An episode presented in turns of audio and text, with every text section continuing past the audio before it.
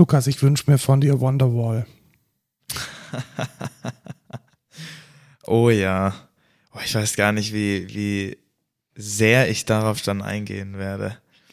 Das ist natürlich schon. Das ist aber schon ein ziemlicher ähm, Cliffhanger auch, ne? Ja, das, das auf jeden Fall. Wirst du voll abranten oder wird's noch? Mal gucken. Spannend. Ja, ist es natürlich auch nochmal was anderes. Ich meine, das, Public Shaming. Ja, genau. Es ist halt ein bisschen so Public, aber ja. Man kann es ja differenziert betrachten. Genau, deswegen, ich, ich habe es ja auch immer differenziert dir erzählt, deswegen freut euch auf diese Folge. Mit Wonderwall.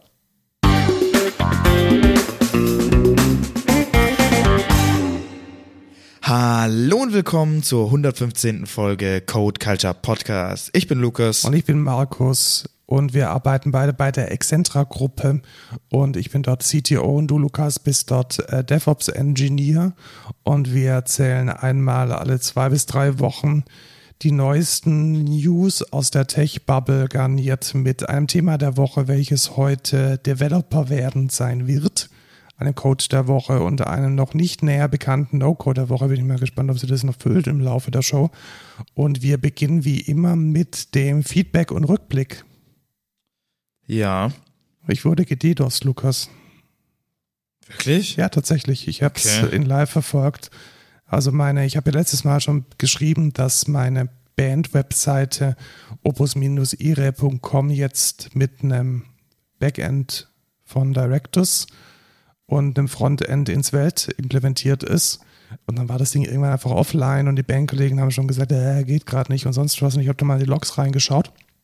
Und tatsächlich, das Frontend, also der Node-Server, der hat wunderbar gemeldet, dass da ganz viele so WordPress-Exploits, URLs durchprobiert wurden und ja. das halt in einer affig schnellen Geschwindigkeit. Und damit kam halt mein Serverline nicht mehr klar. Okay, krass. Also ich kenne das, also dieses Durchprobieren von den WordPress-Exploits, das sehe ich immer. Also egal wo, egal ob im Arbeitsumfeld oder, ja, aber normalerweise oder bleiben die Server dann beständig. Ne? Also ja, richtig. Also normalerweise, ja, genau. Aber dieser Node-Server ist halt komplett und es war auch wirklich schnell. Also man konnte teilweise gar nicht mehr die, die Log-Datei richtig lesen und die 404s, die sind nur so dahin geflogen, so megabyteweise durchs Terminal gerauscht. Okay, krass. Ähm, ja, war spannend, aber ich habe dann einfach den Server kurz gestoppt und dann hat es aufgehört, weil ich glaube, ein Retry hat jetzt nicht gemacht. Okay. Also als dann kein, keine Antwort mehr kam, ist das Botnetz dann weitergegangen. Äh, schade, ne? Ja, tatsächlich. Da bin ich wahrscheinlich ein bisschen mehr gewappnet, weil ich laufe auf Vercel was so ein Cloud-Hoster ist. Der hat so ein nices Free-Tier, wo man seine Webseite auch hosten kann. Und ja. Läuft die da dann auch in einem Container oder hast du da? Das weiß ich nicht. Das ist alles abstrahiert. Alles also abstrahiert. alles abstrakt. Ich sehe einfach nur eine UI, wo dann steht, okay, es gibt irgendwelche Logs. Ähm, und ja, mein Ding läuft halt irgendwie. Aber ja, bisher hatte ich da jetzt noch keine Probleme mit. Also was man halt machen kann, ist, dass man irgendwie so ein Akamai oder einen, ähm, wie heißt das Ding, das andere, da gibt es nochmal so ein Cloudflare davor stellt. Und das ist Ach, halt. Krass, Akamai. Da höre ich immer die, was mein nächstes Thema im Feedback und Rückblick ist, die Self-Hosted Guys reden da immer drüber. Weil Akamai gehört ja jetzt zu Linode. Ja. Also Akamai ist schon der ja, war, bevor Cloudflare irgendwie groß wurde, so der Standard CDN und ja. Dienstleister für so Shit. Aber ich sehe gerade, Vercel könnte tatsächlich auch eine Option für mich sein, zumindest fürs Frontend. Ja. Weil es gibt halt einen Svelte-Adapter. Ja, weißt du, warum sogar?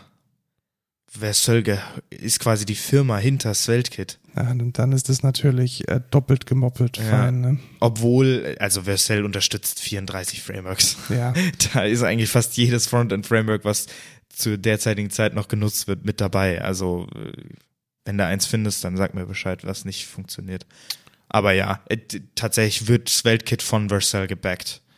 Ja, und das ist dann wahrscheinlich so wieder so eine Serverless-Geschichte wie, wie, wie Heroku und Co. Ja. Und was die dann wahrscheinlich im Hintergrund machen, ist egal. Hören die aufs Git oder wie ist da dann der? Ja, genau. Du, du verbindest da quasi dein Git-Repo mit und äh, sobald du dann, das ist dann so eine Integration, so eine App quasi im GitHub.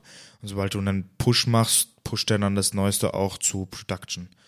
Und wenn du aber Changes auf nicht Production machen willst, dann musst du quasi einen Branch machen. Ja, das habe ich ja gerade auch eingerichtet. Also momentan ist es so, dass bei Main immer ein Docker-Container gebaut wird und dann wird ein Webhook getriggert gegen meinen Portainer und er holt sich dann latest einfach. Ja. Also wäre eigentlich gar kein großer Umstieg, außer halt, dass Vercel das dann für mich hosten würde. Und ich habe ja gerade sowieso Probleme mit meinem V-Server, dass der ein bisschen überlastet ist. Ja. Das liegt jetzt allerdings nicht an den zwei kleinen Node-Serverchen, ganz sicher. Sondern Ja, außer wenn sie Shit. werden. Außer wenn sie gedidost werden. Außer, ja, könnte ich mir tatsächlich überlegen, ich mache mir da mal ein schönes To-Do. Vercel auschecken. Das mache ich natürlich mit Things. Ja, das wollte ich besten. gerade tatsächlich fragen. Th Things 3, oder? Things 3, ja. Ja. Ähm, Kostet aber sehr viel. kostet sehr viel, ist Und gibt's aber nur fürs Apple-Ökosystem. gibt nur, genau, gibt's nur fürs Apple-Ökosystem, gibt's auch nicht im Web oder so. Es ist eine Native-Applikation, aber eine un un unglaublich gute. Also die wird in Stuttgart, glaube ich, geschrieben von einer kleinen Softwarefirma und die machen das richtig, richtig gut. Also ich glaube, das ist so was User Experience betrifft, denke ich, so der absolute Porsche unter den ähm, Apps, die es so im Productivity-Bereich gibt. Ja. Ich nutze es aber auch schon seit, ich glaube, seit ich das iPhone 3 habe. Also das ist jetzt wirklich schon weit über zehn Jahre und das ist nicht, nicht schlecht gealtert. Also die haben sich immer wieder große Mühe gegeben, die Sachen richtig zu machen. Ich habe gerade auch eine Idee für, für eine weitere Podcast-Folge, die wir mal komplett unabhängig von allem so machen. können. Selbstmanagement. Nee, Tools, die wir benutzen. Einfach mal Ah, so, so- eine so ganze Liste an allen Tools, die wir äh, irgendwie benutzen. Das ist tatsächlich, alles, das könnte wirklich spannend werden, weil Ja. ich glaube, da ist ja auch ganz viel so Dinge, die wir verworfen haben und die sich dann verfeinert haben oder die man Richtig, mal installiert die wir- hat, die man die nicht wir- mehr nutzt und die wir vielleicht hier auch mal vorgestellt haben, wo wir gesagt haben, ey, voll geil, habe ich jetzt mal ausprobiert, aber letztendlich vielleicht ist es dann doch nicht so geil, dass ich es jetzt die ganze Zeit benutze. Ne? ja, das wäre tatsächlich mal spannend. Ja, nächste Folge.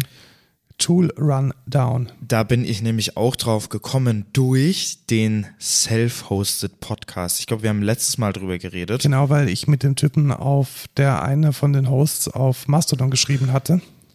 Und da habe ich doch mir mal gedacht, ey, ich kannte den gar nicht, da höre ich doch mal rein. Und ich bin echt gecatcht. Also ich bin tatsächlich, was natürlich sehr lustig ist, weil wir machen einen Podcast, aber ich bin tatsächlich kein Podcast-Hörer. Was? Ja, ich höre nie Podcasts. Höchstens zum Einschlafen höre ich mal Mordlust oder irgendwie gute Nachtgeschichten oder so ein Scheiß. Aber sonst höre ich eigentlich nie Podcasts. Ich finde die Zeit immer nicht zu. Und wenn, gibt's nicht so Themen, die mich so krass interessieren. Ja, das Schöne an einem Podcast ist ja, dass man den immer hören kann. Also was weiß ich, man läuft irgendwo hin oder man sitzt im Auto oder in der Bahn oder man wartet irgendwo oder man bügelt oder man isst Ja. oder man kocht. Dann ziehe ich aber mehr, einen größeren Mehrwert für mich raus, wenn ich einfach Musik höre. so, oder ja. wenn ich zum Beispiel koche oder so, dann gucke ich mir lieber ein Video an, was ich dann noch, weil ich muss natürlich meine, also, äh, wie nennt man das, Senses Genau, also hier so ähm, Subway-Server muss Ja. nebenher laufen. Richtig. Ähm, das geht nicht mehr anders. Ich bin, äh, ich habe, ich kann mich ja jetzt sogar, also ich bin zwar nicht mit einem iPad aufgewachsen, aber ich bin natürlich ein iPad-Kind, weil also irgendwie Abendessen ohne ein YouTube-Video, das, das Echt geht nicht. jetzt? Ja, tatsächlich, ich guck, ich Boah. guck tatsächlich, ich hasse diese Stille, das, das geht mir so auf den Sack. Ich komme mit Stille mega gut klar. Ich Nee. liebe diese Stille. Das kotzt mich mega an. Ich, dann gucke ich lieber ein Video oder so. Aber, um aufs eigentliche Thema zurückzukommen, ich höre jetzt tatsächlich einen Podcast und zwar den Self-Hosted Podcast und ich glaube, wir hatten den auch schon mal als irgendwie No-Code der Woche oder Code der Woche oder ja, so vielleicht. zumindest mal als Tipp oder so oder mal erwähnt oder erwähnt, irgendwie ja. Ich möchte jetzt nochmal meine persönliche Empfehlung dafür aussprechen. Wirklich Bomben-Podcast. Das einzige, also worum es da geht, geht um self-hosted Thema insgesamt in der IT. Also es gibt auch einen Subreddit, der heißt Self-Hosted. Wenn ihr da schon mal drin wart, dann wisst ihr eigentlich, worum es geht. Es geht darum, dass man Services bei sich zu Hause einfach hosten kann.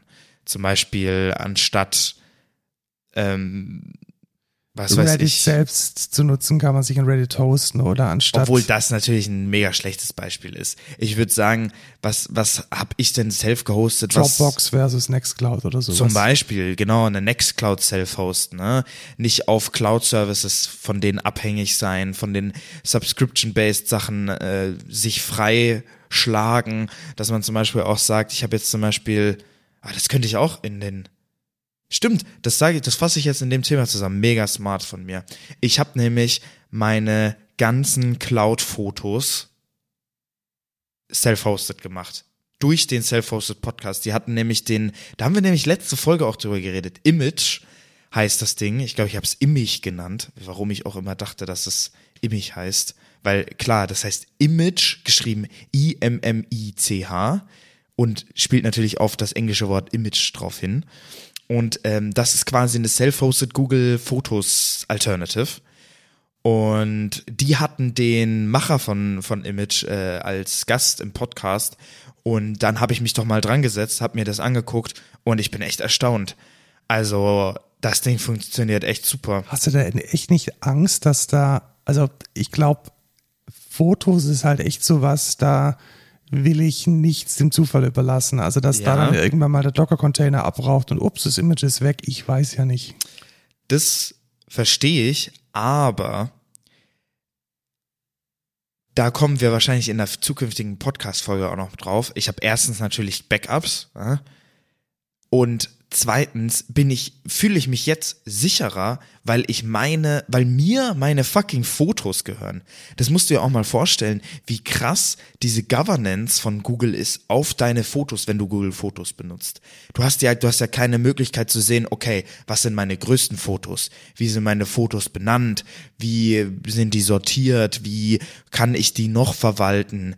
Wo leben die Fotos und so? Ich, das, ich finde das tatsächlich viel geiler, die jetzt self-hosted zu haben.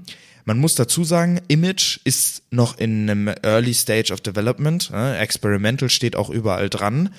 Und das ist natürlich auch eine, ich sag mal, Angst, die man haben kann. Aber wenn ich jetzt sage, boah, Image voll scheiße und irgendwie Development geht nicht mehr weiter, dann migriere ich halt. Ich weiß nicht, Ja, verstehe ich schon. Du hast ja auch ein iPhone. Wie funktioniert das denn mit dem iPhone Fotostream oder mit generell den Bildern, die du mit dem iPhone aufnimmst? äh, tatsächlich ziemlich geil. Es gibt eine iOS-App, es gibt auch eine Android-App von Image. Und die huckt sich in jedes Bild rein oder musst du die regelmäßig starten? Mm, Es gibt einen Background-Task, der quasi immer mal wieder läuft. Das ist halt dann periodisch. Da wird nicht jede Sekunde quasi das jetzt ähm, hochgeladen, sondern äh, ja, was weiß ich, jede Stunde wird einmal gecheckt, okay, gibt's neue Bilder und dann wird's halt hochgeladen. Und das funktioniert eigentlich echt gut. Also ich bin tatsächlich sehr erstaunt darüber, wie gut auch dieser Sync funktioniert, wie gut auch zum Beispiel, also ich habe auch jetzt endlich mal einen niceen Cleanup machen können, weil ich hatte auch zu viel Sachen in meiner iCloud und ich wollte nicht die Subscription davon ähm, kaufen. Und jetzt konnte ich auch mal alte Fotos löschen und ich habe sie trotzdem einfach auf meinem NAS drauf und in Image kann ich mir die halt mega gut angucken. Also, das funktioniert echt super. Der, der unterscheidet dann auch, okay, welche Fotos sind in der Cloud nur hochgeladen, welche habe ich lokal, welche habe ich nur lokal und nicht in der Cloud hochgeladen. Und also, ich bin echt erstaunt. Und um nochmal auf den anderen Punkt, äh, wegen, okay, was passiert, wenn jetzt, oh, was weiß ich, der Docker-Container abraucht. Ich meine, klar, ich kann sie dann in dem Moment nicht direkt angucken.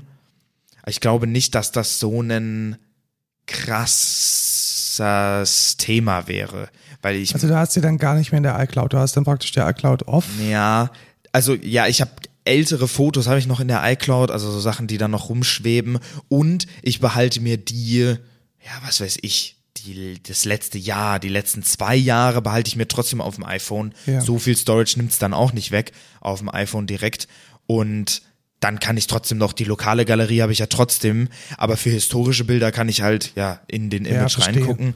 Und selbst wenn ich dann sage, okay, das taugt mir nicht mehr, dann könnte ich auch sagen, okay, dann lade ich die Sachen halt wieder in irgendeinen Cloud-Service hoch, wenn ich will. Oder ich sage, ich migriere es auf Nextcloud Memories oder so. Oder auf PhotoPrism. Es gibt ja dann auch noch Alternativen im Self-Hosted Space. Und vor allem diese Dynamik finde ich auch so geil, weil ich kann dann sagen, ey, ähm, ich will das jetzt einfach nicht mehr darüber machen und dann kann ich das auch für mich entscheiden du willst gar nicht wissen, wie scheiße das ist, diese Fotos in Google Fotos zu haben.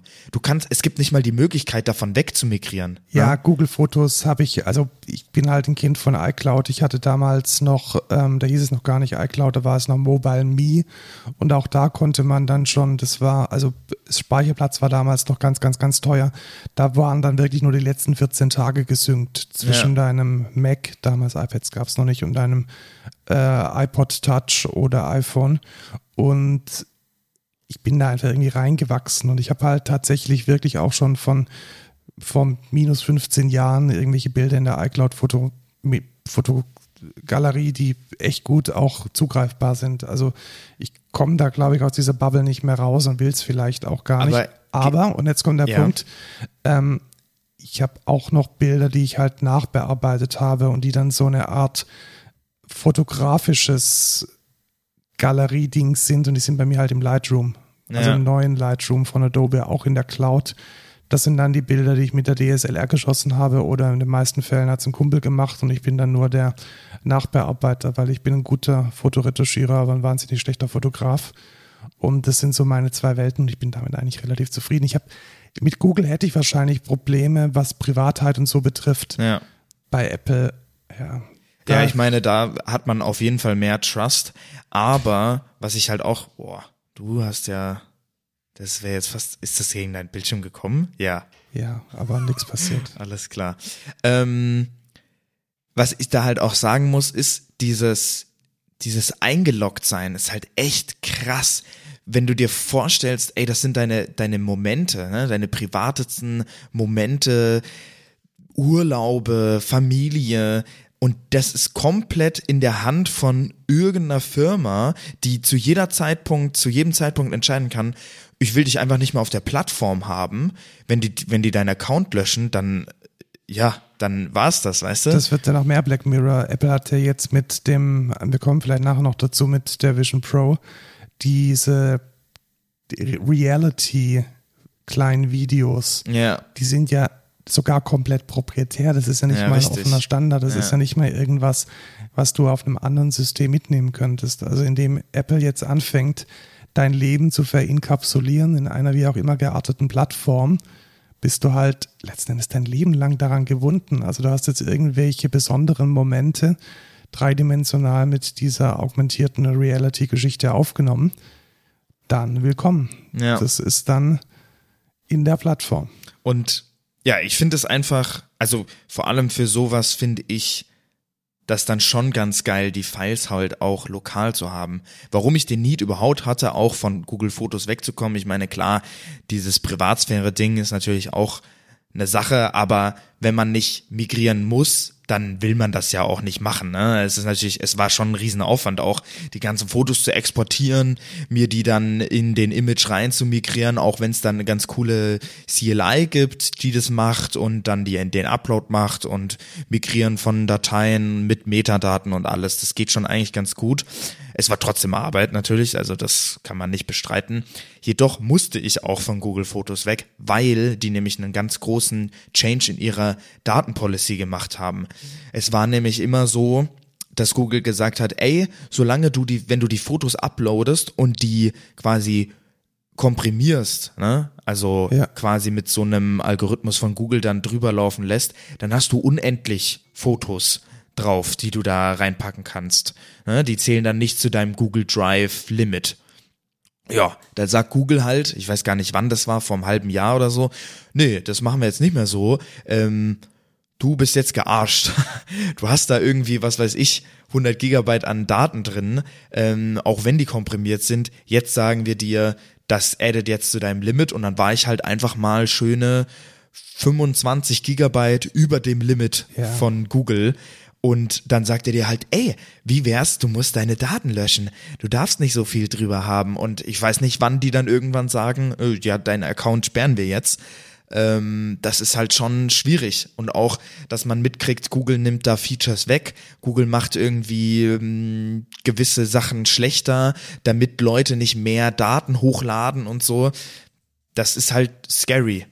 Und genau deswegen bin ich auch weg von Google Fotos und jetzt halt self-hosted, um auch zu sehen, vor allem auch das Löschen von diesen Dateien. Das war der absolute Pain, weil du erstens kannst du nicht sagen, ich möchte einfach alles löschen oder ich möchte von einer bestimmten Time Range was löschen, sondern du musst in die UI gehen, dann musst du eins selektieren, runterscrollen mit Shift und dann alle Fotos selektieren, wo du so denkst, what the fuck? Also das ist echt, das ist auch schwierig dann wieder wegzukommen und alleine die Daten überhaupt zu löschen. Das ist, das ist der einzige, ja, Scheiße, sag ich mal. Ja. Und deswegen vielen Dank an den Self-Hosted Podcast. Ähm, ich kann es jedem empfehlen. Äh, super Podcast, die reden da echt über die wichtigsten Themen, wenn man self-hostet. Das Einzige, was ich immer ein bisschen doof finde, ist, die stellen sich nicht vor. Ich weiß immer nicht, wer welcher ist. Oder es geht mir zu schnell und ich verstehe es dann nicht. Am Ende sagen sie es dann immer irgendwie, okay, der eine ist Alex und der andere ist. Ich brauchte irgendwie fünf Folgen, bis ich verstanden habe, okay, das ist Alex, das ist der andere. Man kann es aber auf der Seite nachgucken. Okay, jetzt können wir weiter. Sehr gut. Weiter ging es auch mit meinem Cloud-Projekt an der THI. Wir haben, also die THI ist die Technische Hochschule in Ingolstadt, wo ich als Gastdozent dieses Jahr bei Cloud Engineering eine Container-as-a-Service-Plattform aufgebaut habe. Und ich muss echt sagen, das lief wirklich gut. Also Ja. die äh, Kollegen haben da wirklich gute, also die Studierenden oder Studenten, es waren tatsächlich alles Männer, haben da echt einen guten Job gemacht.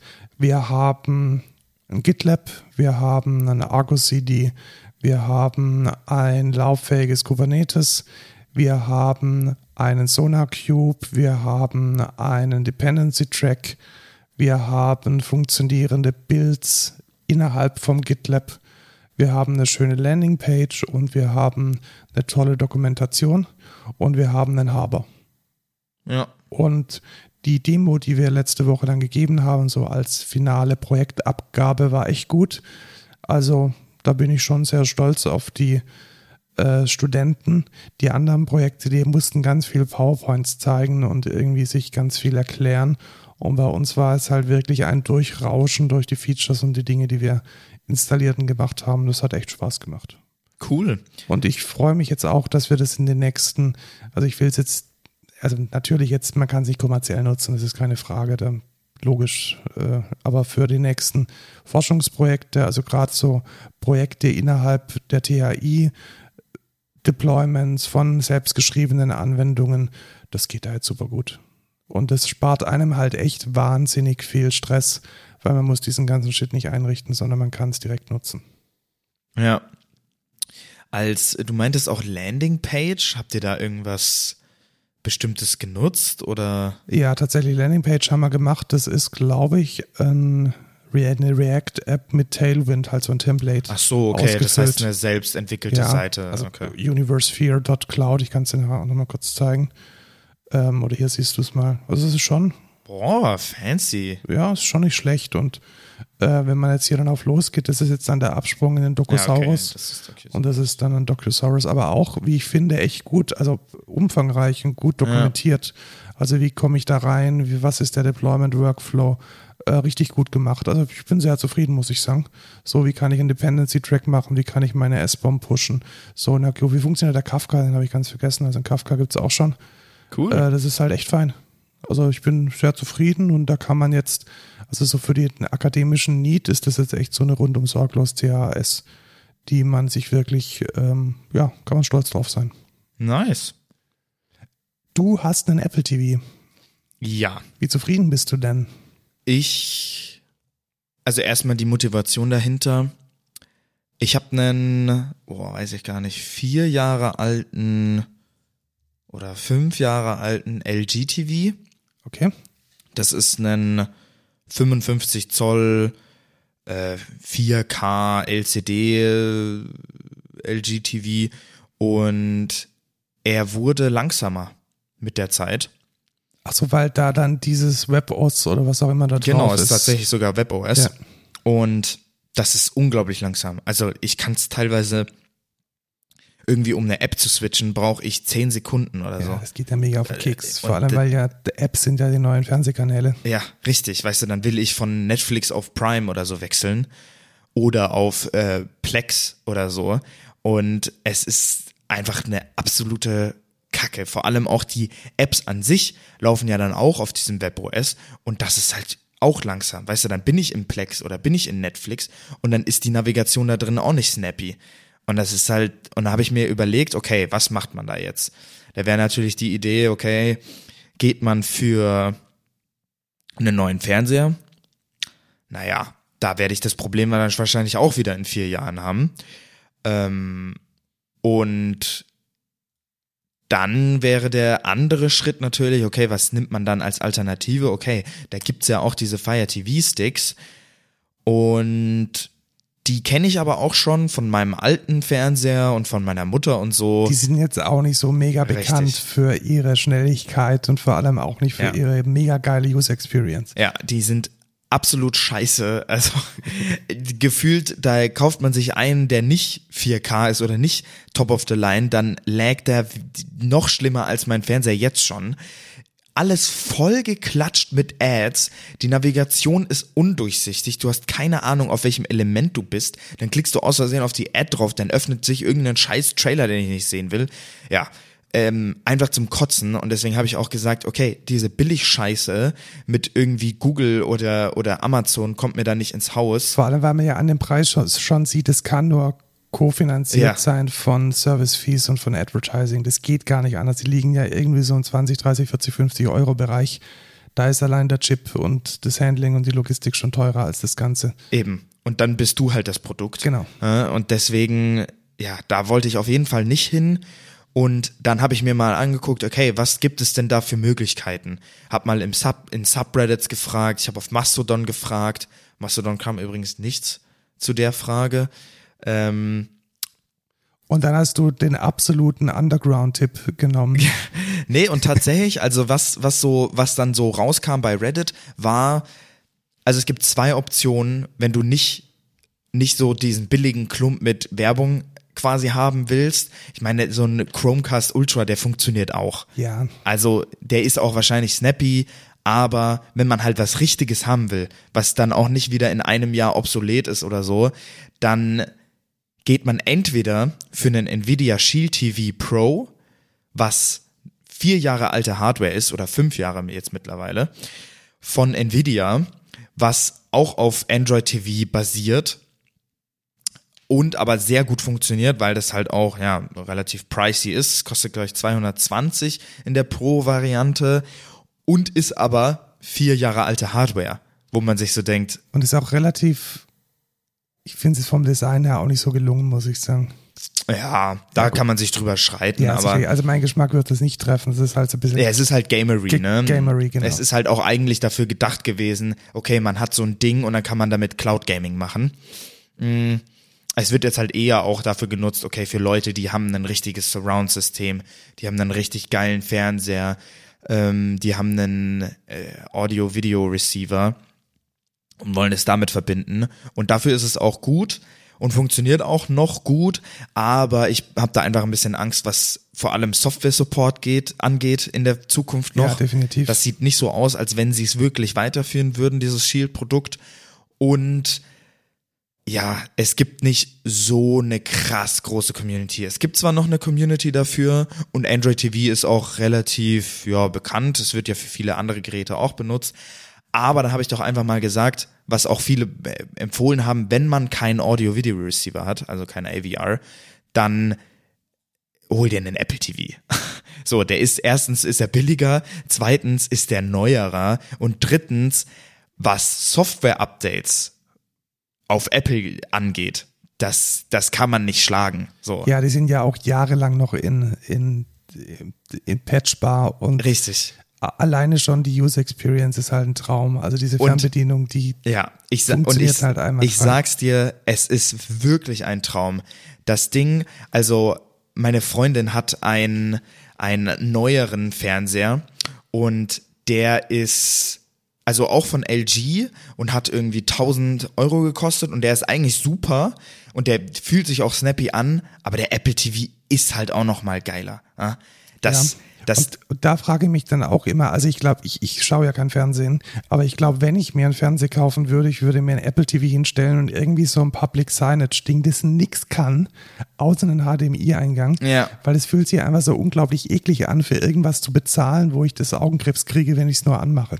Ja, richtig. Und deswegen, also ich muss echt sagen, die User Experience ist super. Man kann das so customizen, wie man will und man hat halt auch einfach keine Werbung. Und du hast auch halt Apps drauf, also das ist ja, Ja, ein App-Ökosystem drauf. Vor allem das, das Ökosystem ist ja super. Also da hast du ja gefühlt alle Apps von allem drauf. Da, da, da entwickeln ja auch viele einfach hin, weil es halt auch eine relativ große Plattform dann schon auch ist.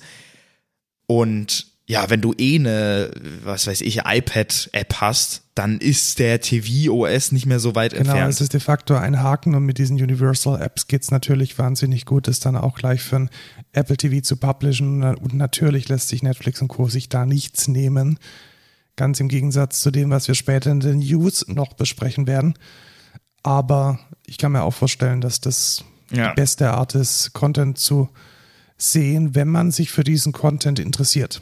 Ja, also ich bin, also ich spreche eine große Empfehlung dafür aus. Ich muss echt sagen, ich bin auch überrascht gewesen, wie gut es dann doch funktioniert und wo ich auch noch mal drauf eingehen will. Du hast ja dir mal Apple Arcade geholt, ne? Ja, und die ganzen Apple Arcade-Dinger gibt's halt auch auf dem Richtig. Und ich finde, da gibt's den Use Case tatsächlich.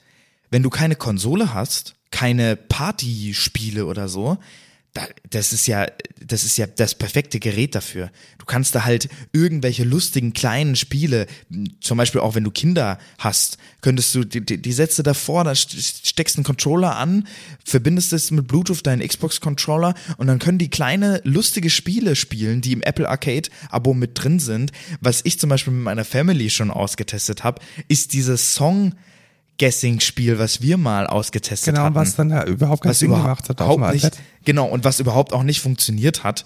Ähm, je, mittlerweile, sie haben es anscheinend verbessert. Es geht auch, dass man sich jetzt mit dem Handy verbindet und so. Und man kann aber auch Controller noch verbinden vor Ort. Das heißt, man muss nicht mal, irgendwie jeder muss nicht mal ein Handy haben. Und es funktioniert echt gut. Und es ist ein lustiges kleines Game, was man einfach mal so, was weiß ich, für eine halbe Stunde spielen kann. Und es ist mega funny. Also wirklich eine Riesenempfehlung dafür kann ich sehr empfehlen. Ebenfalls noch ein, ein letzter Punkt, den ich nennen will. Ich bin jetzt nicht mehr abhängig von dem Fernseher, den ich kaufe. Ja? Das stimmt, das ist richtig. Ich bin ja jetzt bei LG, wenn ich mir dann Samsung hole, ist wieder alles anders. Da sind andere Apps drauf, das funktioniert anders. Und jetzt kann ich halt sagen, ist mir scheißegal. Ich nehme einfach mein Apple TV und das funktioniert einfach. Und das ist so, wie ich das erwarte. Und ja, und ich könnte mir auch einen TV holen, der nicht zehntausende smarte Features drin hat, sondern einfach ne, HDMI-Eingang und das Ding funktioniert. So. Und das ist halt schon, ich finde, das ist ein echter Mehrwert. Deswegen, ich spreche dafür auch nochmal eine Empfehlung aus. Ähm, super Teil. nice. Auch ein super Teil ist das Deutschland-Ticket. Ich habe es nämlich eins. Hast du deins auch noch? Ja, klar. Also ich benutze es tatsächlich auch relativ häufig. Also ich habe es jetzt, es hat sich einfach gelohnt. Also was war so die Überlegung dahinter?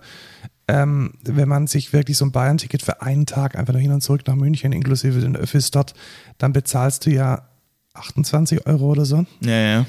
Und ich mache das schon zweimal im Monat mindestens. Ja, richtig. Und dann ist es ein absoluter No-Brainer. Und ich habe es jetzt tatsächlich auch schon zwei, dreimal im Monat gemacht. Irgendwie was einkaufen, was man irgendwie nicht kriegt, im Onlinehandel nicht kriegt und nur in München oder äh, Kultur, irgendwie sonst was. Nach Nürnberg fahren habe ich gemacht, ähm, noch in den Winterferien. Das ist schon eine feine Sache. Ja. Und ähm, was mich allerdings ein bisschen gestört hat, und das habe ich dann im Mastodon erfahren, das war dann eher ein Me-Problem. Man muss, wenn man das Deutschland-Ticket bei der Bahn, also bei der Deutschen Bahn online bestellt, sich irgendwie authentifizieren und die haben da die zwei windigsten Dienstleister am Start, die man sich nur ausdenken kann, denn die loggen sich in dein Online-Banking ein. Und zwar musst du da deine Online-Banking. Was hast du da, was hast du da benutzt? Also Ich Deu benutze da einfach einen Bankeinzug nein, nein, bei nein. der DB. Ja, Deutsche Bahn. Und dann, es geht nicht darum, um den Bankeinzug, sondern es geht um die Legitimation, also dass ich der Markus bin und es darf und es mich gibt. Und dafür haben die zwei Dienstleister oder drei, entweder Postident, wo dann irgendwie so Scheiße mit Kamera an und Personalausweis, oder, das kann ich dir dann auch nochmal kurz zeigen, ähm, oder ein Dienstleister, der dann ähnlich wie diese äh, Pay-Geschichten dein Online-Banking durchtunnelt und dich dann damit authentifiziert. Okay, what the fuck? Und das ist echt scheiße. Komisch, ich musste das nicht machen. Also, ich, mich interessiert jetzt auch, warum du das machen musstest. Weil ich glaube, ich konnte mir das Ja. einfach, ich habe ich hab halt schon ewig ein Bahnkonto, also Bahn.de-Konto. Kann auch sein, dass das, äh, dass ich da jetzt in eine, in eine Liste reingefallen bin oder es irgendwie ein, eine, eine, eine Sache gab. Also hier steht es auch nochmal bei heise.de. Entweder man muss Tink oder Verimi verwenden Okay. und beide nutzen ein sehr, sehr, sehr windiges Login-Verfahren in dein Online-Banking. Also ich bin da Ja, ich überhaupt ja nicht hier von begeistert von, gewesen. Ja, genau, Sofortüberweisung. Sofortüberweisung. Ja. Die, die, die, also das ist ganz am Anfang, ich weiß nicht, wie sie heute funktionieren, aber ich weiß aus guten Quellen, dass die am Anfang wirklich mit Selenium die Webseite abgescrapt haben, um dann da eine Überweisung zu machen. Also das Ja. ist echt eine Katastrophe. Und ähm, naja, also ich habe es jetzt, ich habe es tatsächlich gemacht. Ähm, auf Mastodon kam dann der Hinweis, ja, ich hätte es ja nicht bei der Deutschen Bahn bestellen müssen, sondern bei, ich hätte ja bei jedem Verkehrsbund dieses Ding kaufen ja, können. richtig. Da muss ich dann aber sagen, ich will es halt in der Bahn-App. Ja, richtig. Das ist für mich auch das absolute Killer-Feature. Also, das direkt da drin zu haben und dann zu sagen, hier, ja, hier ist mein Deutschland-Ticket. weil ich halt am meisten auch mit der Bahn fahre. Also Ja. es ist ja jetzt nicht so, dass ich hier irgendwie mit irgendeinem Re- Regionalverbund fahre, der irgendwelche S-Bahnen betreibt, sondern das ist selbst bei der S-Bahn in München die DB selbst und das macht überhaupt keinen Sinn. Ja. Was auf jeden Fall auch bei der Bahn keinen Sinn macht, ist erstmal, also ich bin jedes Mal wieder, ich weiß nicht warum, aber ich reg mich jedes Mal wieder aufs Neue drüber Du warst auf. in Berlin, oder? Richtig, ich bin nämlich nach Berlin gefahren mit dem Zug War das nicht in der Streikperiode oder gerade so Direkt danach. umschifft? Ja gut, und vielleicht war das auch ein das Punkt. war sicherlich der Punkt, weil da Na, wahrscheinlich aber es ist einfach egal wann. Erstens, die streiken eh jeden scheiß Monat gefühlt. Zweitens ist es immer so, wenn ich fahre. Ich weiß nicht, ob ich einfach nur schlechtes Glück habe. Ich glaube es nicht. Immer wenn ich fahre, gibt es irgend, irgendein Scheißproblem. Entweder fällt der Zug komplett aus, der Zug hat 30 Minuten Verspätung, ein ICE muss vorfahren, Gleisstörung, keine Ahnung. Es ist immer wieder, ich weiß ja, ich nehme, ich, was ich immer so gerne als Vergleich nehme, ist dieses, stell dir mal vor, so wie die Deutsche Bahn fungiert, würde irgend, irgendeine andere Firma funktionieren. Also funktioniert ja gerade nicht. Ja, genau, aber stell dir das mal vor. Stell dir vor, ach so, sorry, die letzten fünf Autos, die sind leider nicht mehr da. Ja, kriegt halt keiner. Ne? Sorry, ist leider so. Müssen sie neu bestellen. Ja, müssen sie neu bestellen. Ja, sorry, äh, geht nicht. Ich meine, klar, das ist jetzt natürlich kein Vergleich, den man eigentlich ziehen kann. Ich, ich verstehe es trotzdem nicht. Das ist, ich zahle dafür jeden, jeden dritten Monat mehr Geld dafür, weil die die ganze Zeit auch die Preise anheben und der Service verbessert, ist nicht, verbessert sich nicht. Also gefühlt ist die Bahn schlechter geworden in den letzten sechs Jahren, in der ich die Bahn benutze, ich verstehe es einfach nicht. Das ist unglaublich. Der Nahverkehr hat so viel mehr Verspätungen, hier in Pfaffenhofen zumindest. Wir hatten ja einen Bewerber da, der hat es tatsächlich geschafft. Also der Zug von München nach Pfaffenhofen brauchte 25 Minuten und die Bahn hatte 32 Minuten Verspätung. Ja, wurde der auch so, und es war beide Male, wo er ja bei uns war. Ja. Weißt du, der war ja zweimal da, zweimal Verspätung um 30 bis eine Stunde, wo du dir denkst, wie kann denn das sein? Das ist unfucking glaublich. So, aber ich fahre nach Berlin, dann muss ich, man kann sich ja auch nicht drauf verlassen, das regt mich so auf. Ich habe ja kein Auto. Hä? Ich habe kein Auto und ich muss mich auf die Öffis verlassen. Ich muss die Öffis nehmen. Wenn ich nach München fahren will, dann muss ich die Öffis nehmen. Wenn ich nach Nürnberg fahren will, dann muss ich die Öffis nehmen. Und ich muss zwei Stunden oder anderthalb Stunden vor mit einplanen, um nach München zu kommen, weil ich sonst nicht pünktlich da bin. Das ist doch dystopisch. Das kann doch nicht sein. Ja. Weil, oder? Stimmst du mir dazu? Absolut, absolut. Ich finde, das ist eine absolute Frechheit. Das, weißt du, dann fahre ich nach München und ich sag, ich sag mir, weil ich halt so vorsichtig bin, ja, okay, lieber zwei Stunden vorher am Bahnhof sein. Was passiert? Ja, Zug fällt aus. ja, sehr schön. Und dann hat der nächste Zug, den ich nehme, eine halbe Stunde Verspätung. Das heißt, ich habe schon an sich eine Stunde einfach nur mit nichts verbraucht. Ich stand Also, einfach nur am Bahnsteig. Nach München und dann mit dem ICE weiter. Richtig, aber Plan? der Zug, genau, ich wollte von Pfaffenhofen nach München und von München den ICE nach Berlin. Und dann musste ich schon zwei Stunden vorher am fucking Bahngleis in Pfaffenhofen sein, weil ich sonst nicht rechtzeitig da gewesen wäre. Ich wollte ja auch noch mal, was weiß ich, was dann wieder in München für Kacke ist mit Zügen und so. Und ja, ich hatte mal wieder recht. Dann sind wir in München, dann gab's da natürlich auch noch mal absolutes Chaos mit dem fucking ICE. Dann sind wir zehn Minuten vor Abfahrt. Ach so, ja, übrigens, der Zug fährt jetzt doch nicht auf eurem Gleis. Der fährt jetzt von Gleis 22, nicht 19. Gehen wir rüber zu Gleis 22, stehen hunderte Menschen vor diesem Zug, keiner steigt ein. Rede ich jemand an, meinen die, ja, das, ähm, wir wollen nach Düsseldorf. Das sollte eigentlich der, der Zug nach Düsseldorf sein.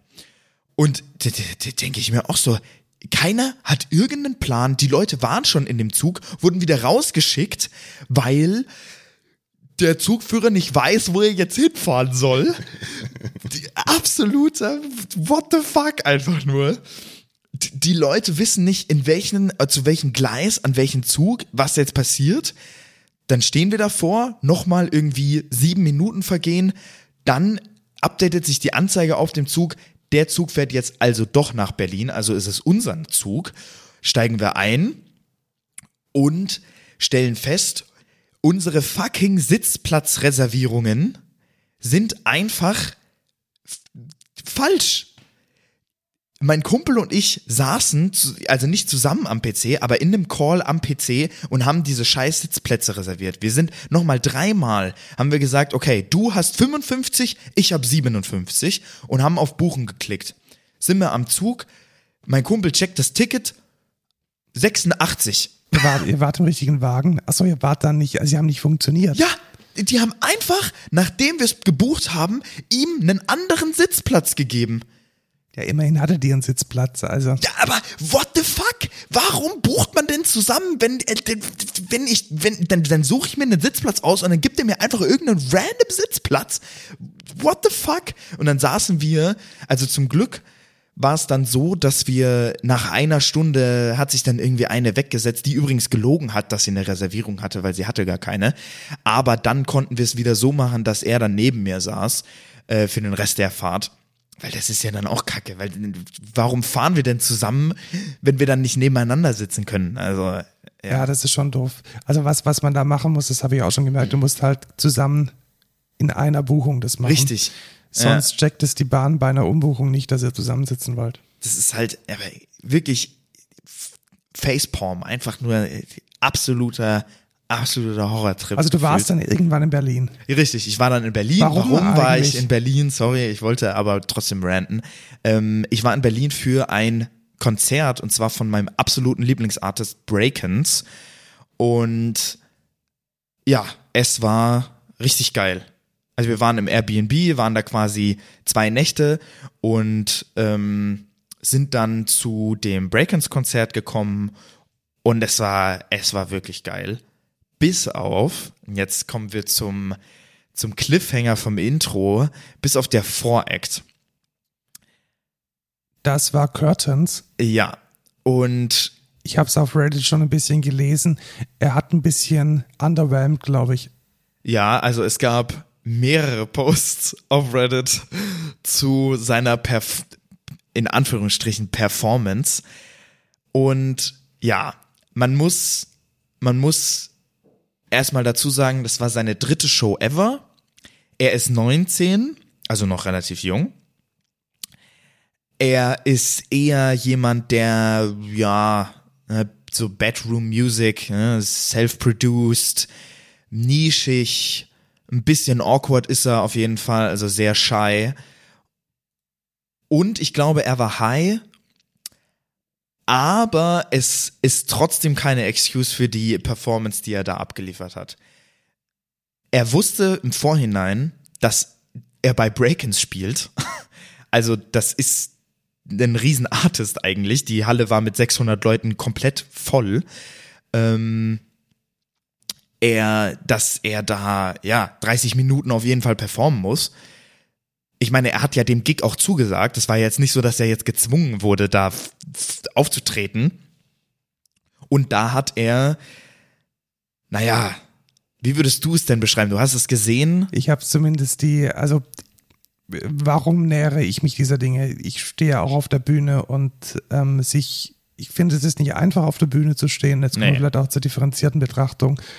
Und ich löse das Problem halt, indem ich mich besonders gut vorbereite. Also die Show durchplane, gewisse Dinge äh, vorbereite, mitbringe und das hat er offensichtlich nicht gemacht. Also er hat die Tracks, er hatte keinen Backing-Track, er hat die Tracks irgendwie abgespielt. Auf Soundcloud, Soundcloud oder YouTube. YouTube, er hatte keine Setlist, die in irgendeiner strukturierten Reihenfolge durchging. Er hat offensichtlich auch nicht die, die, die Hits gespielt. Nee, also er hat, glaube ich, zwei von seinen Top-Tracks gespielt oder so. Aber so die Sachen, wofür man ihn kennt, hat er dann auch nicht gespielt. Also und er hatte halt keine Backing-Tracks. Also er hat dann über das schon aufgenommene Gesangsmaterial der Original-Tracks drüber gesungen. Ja. Und drüber gesungen ist auch positiv ausgedrückt, wenn er denn mal überhaupt gesungen hat. Weil er kannte nicht, also ich bin fest davon überzeugt, er kannte nicht von einem Track die ganzen Lyrics. Der hat, der hat drei Wörter gesagt, dann wusste er nicht mehr, wie es weitergeht. Bei jedem Track. Und genau das ist das Problem von diesen ganzen Bedroom Artists. Du hast den Begriff schon genannt. Ich finde, es ist eine, eine extrem spannende Geschichte, dass solche Leute mit offensichtlich Talent, also seine Tracks auf Spotify und ne, das möchte ich auch noch mal, also das möchte ich auch noch mal ne? sagen. Ich ich feiere seine Musik. Ne? Also ich war, ich das, da kommt auch der Fan aus mir raus. Ich war enttäuscht. Ne? Ich habe Respekt verloren von dem Typen. Und genau das ist das Problem, dass durch die, also ich finde es schön, dass es eine, in gewisser Weise passierte eine Demokratisierung von, von dem, was früher wahnsinnig gegated war durch Plattenlabels und durch Managementfirmen und freischaffenden Managern. Aber man sieht jetzt hier halt auch, was dann passieren kann, wenn in dieser Indie-Bubble halt dann kein Manager da ist, der irgendwie sagt, hey, lass den Scheiß und mach das hier mal besser und hier ist der Coach und hier ist der Dude, der dir deine Backing-Tracks schraubt und hier ist der Tontechniker, der dir irgendwie einen Click-Track aufs Ohr gibt und hier ist deine Background-Band, sondern hey, ich stelle mich mal auf die Bühne, irgendjemand hat mich auf Insta angeschrieben, das ist halt nicht nachhaltig. Und ich glaube auch, und das ist die nächste Geschichte, dass diese ganzen, und da, da nehme ich wirklich auch große Acts mit rein. Wir hatten gestern im Auto gehört, Marina and the Diamonds. Ich finde allein schon auch deren Live-Auftritte nicht gut. Das sind alles Bands, die kommen aus einem, aus einem, wir haben da so ein Projektstudio, nehmen da mal ein paar ultra geile Songs auf, sind dann mega Indie, haben kein Label, haben kein Management und touren dann irgendwie von Club zu Club und liefern einfach nicht ab. Ja, obwohl ich da natürlich auch nochmal dazu sagen muss, es ist natürlich auch nochmal was anderes, wenn du halt eine Band bist. Ja, ja aber da gibt's andere Möglichkeiten zu verkacken. Also bei einer, klar, genau, klar. bei einer Band. Aber weißt du, ich würde der dann, ich würde in jedem Fall einer Band auf jeden Fall mehr die Fehler drüber hinwegsehen, als jetzt jemand, der wirklich Sorry. Ja, wobei es dann, wenn es im Bereich Anxiety und, und Shyness geht, dann ist es auch nochmal schlimmer. Klar, alleine, alleine auf, der, der Bühne, Bühne steht, ist es natürlich, ja. das kann ich ja wahrscheinlich mit am besten äh, nachvollziehen. Ich meine, ich hatte jetzt schon drei Auftritte alleine auf der Bühne und klar, das ist nicht ohne und ich habe mich da auch verhaspelt, ich habe mal Lyrics nicht richtig wiedergegeben, ich habe da mal ein bisschen verkackt, aber das ist ja, das steht ja in keiner Relation dazu, wie der Typ das da auf der Bühne gemacht hat. Das ist, also, sorry, das, das geht nicht. Das ist doch auch respektlos gegenüber Breakins. Genau, und das ist respektlos gegenüber dem Hauptact, der dich letzten Endes eingeladen hat und an dessen Tourbooking du dich ja dran klebst. Und in dem Moment ist man halt in gewisser Weise auch ein Dienstleister, der eine Dienstleistung gegen Geld erbringt. Ja. Und das ist dann auch nochmal eine Dimension, die, ja, die wahrscheinlich ein bisschen schwierig ist. Ich habe es mal verlinkt, ihr könnt euch könnt direkt auf Instagram mal anschauen, auch vielleicht ein bisschen links und rechts googeln und ähm, mal selbst einen Eindruck gewinnen. Ich fand zumindest, was das Videomaterial betraf, die Sache relativ schlimm, auch weil er Wonderwall gecovert hat, spontan. Ja, einfach so. Weil das die Zuschauer im reingerufen haben, hat er dann Wonderwall gemacht. Also stellt euch vor, geht zu einem Künstler und irgendjemand schreit aus Scheiß Wonderwall und dann geht der Dude auf YouTube, macht Wonderwall an Ja. und singt drüber. Das ist doch, ich finde es einfach respektlos. Und vor allem spielen dann auch noch Ads.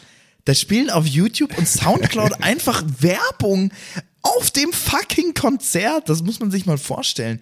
Und der Typ hat keine Setlist, der kannte die Texte nicht. Der macht einfach irgendwas. Der hat zwei Minuten, stand der vor seinem Rechner, hat irgendeinen Track gesucht, den er performen wollte. Performen in Anführungsstrichen. Zwei Minuten war einfach Stille. Un unglaublich. Zumindest hab doch eine Setlist, wo du einfach nur Space drückst und dann spielt der, der, der Track ab. Also, das kriegt jeder hin. Jeder kriegt das hin. Und Backing-Tracks zu machen, sorry, wenn du ein Producer bist, das kriegst du auch hin. Mach halt einfach deine fucking Vocals raus, mach deine Adlibs rein, mach die hochgepitchten Dinger, lass die von mir aus drin und mach nur die Parts, die du mit einer natürlichen Stimme hinkriegst. Das kriegt er auch hin. Ja, der war einfach nicht vorbereitet, Prokrastination, keine Ahnung. Schwierig. Ja.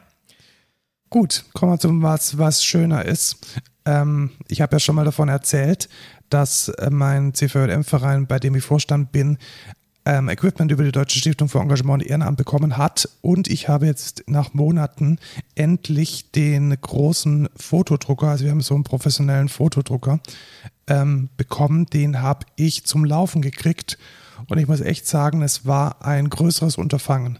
Er steht jetzt hier hinten, du siehst ihn, das ist der Epson SCP-700. Diese schwarze Box. Diese schwarze Box, ja. Sehr cool. Und ich zeige dir jetzt mal einen Ausdruck und du darfst mal beschreiben, wie die Qualität und Anmutung ist.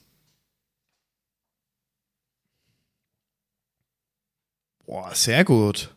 Das ist krass. Also das ist schon ein mega tolles Ding. Also das ich, ist, also das ist ist qualitativ. ist Kunstdruckqualität. Ja.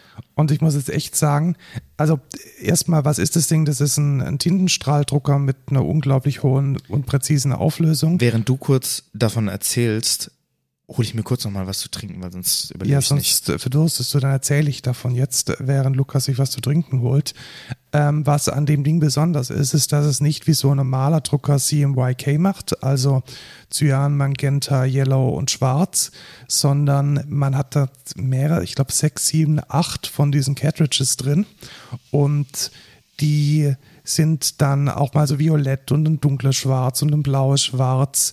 Und was ich auf die harte Tour gelernt habe, die Seite von dem Spezialpapier ist echt wichtig, die man nutzt. Weil wenn man die falsche Seite hat, dann äh, funktioniert es nicht richtig. Und ich habe auch nicht gecheckt, dass in diesen Stapeln zwei Kartonblätter drin sind, die keinen anderen Sinn erfüllen, als dieses ganze Ding zu stabilisieren. Und ich habe zuerst auf diese Kartons gedruckt Okay. und mich dann mega gewundert, what the fuck, das kann doch nicht sein, dass es so schlecht ist und dass die Farbe überhaupt nicht aufgenommen wird. Und ich habe dann seriously noch einen Freund irgendwie per, per iMessage ange, angeschrieben, der so sich so mit Kunst auskennt und woran es liegen kann. Und er hat mich dann auf die Idee gebracht oder hat dann so im Scherz gesagt, ja, du hast ja hoffentlich nicht auf den Stabilisierungskarton gedruckt und dann so, ähm, äh, vielleicht doch. Und dann kam dieser Ausdruck raus und das Schöne ist, er druckt auch in A3. Und was das eigentliche Takeaway ist. Drei ist klein, gell? Ja, A3 ist Nee, groß. groß, ist doppelt Ah, so fünf groß. ist klein, Ja. ja. okay. Ja, cool. Hey, das geht? ja. Und jetzt kommt der Takeaway. Du erinnerst dich, wir haben fürs Lofa ja A3-Plakate bestellt. Ja. 20 bis 30 Euro plus Versand. Mhm. Forget it. Also das Ding hat eine meiner Meinung nach bessere Qualität und du landest halt wirklich im, im ganz kleinen Euro-Bereich für so einen A3-Ausdruck. Und wenn man wirklich so wie, wie ich jetzt einen Verein hat, der regelmäßig Plakate druckt oder der irgendwelche Sachen reviewen muss, von Artwork bis zu irgendwelchen schnellen Ausdrucken, auch Merchandising. Kauft euch so ein Ding, das Ding kostet 800 Euro. Es ist jeden Cent wert, wenn man ein gewisses Aufkommen an Druckmaterial hat und die Qualität ist wirklich, wirklich, wirklich so gut, wie als würdet ihr von irgendwelchen Poster- oder Fotoversandhändlern einen Kunstdruck oder ein Plakat bestellen. Und ich freue mich jetzt, also ich werde jetzt auch fürs Lo-Fi wahrscheinlich gegen eine Spende, gegen eine CVM vielleicht ein paar Poster noch ausdrucken. Da hat man ja jetzt alle Freiheiten. Ja, da würde mich aber auch mal interessieren, wie geil das tatsächlich dann an den Ecken ist und wie präzise er das dann auch nee, macht. Nee, die, die, Ecken musst du cutten. Ja, okay. Also, weil das hätte mich schon interessiert. Genau, also das, der, der weiße Rahmen hier außenrum ist letzten Endes der Grip. Ich bin mir jetzt nicht ganz sicher, ob es tatsächlich so ist. Äh, ich habe jetzt mit den Einstellungen noch nicht so massiv rumgespielt, aber ich glaube schon, dass man es cutten muss. Wie würdest du das dann machen? Das Cutten? Ähm, Schneidemaschine kaufen. Okay, also ja. so, aber als halt keine große mit einem Messer, sondern so eine mit so einem Rollmesser. Ja, okay. Die gibt es beim, beim DM oder beim Müller. Nee, beim ja, Müller ja, wahrscheinlich das, für 12 Euro oder so. Ja, ja, das geht Also das schon. Ist, geht relativ easy. Und ähm, ja, man hat halt auch, also verschiedene Dinge, die ich gesehen habe. Zum einen kannst du es halt erstmal in klein ausdrucken und schauen, ob überhaupt die Farbe oder das Motiv passt und so. Also es ist halt eine unglaubliche Flexibilität und definitiv auch so, dass man es an die Wand hängen kann. Dann ist mir letzte Woche was passiert. Eine ganz andere Geschichte. Wir haben eine richtig gute Bewerbung bekommen von einer Person mit einem deutschen Namen und mit einer tollen Ausbildung und mit einer, mit einem schönen CV und PDF und so und die kam direkt an unsere E-Mail-Adresse, unter der wir sonst Bewerbungen bekommen. Und dann habe ich diese Person eingeladen, also erstmal natürlich einen Haufen Zeit verschwendet. Was heißt ein Haufen Zeit?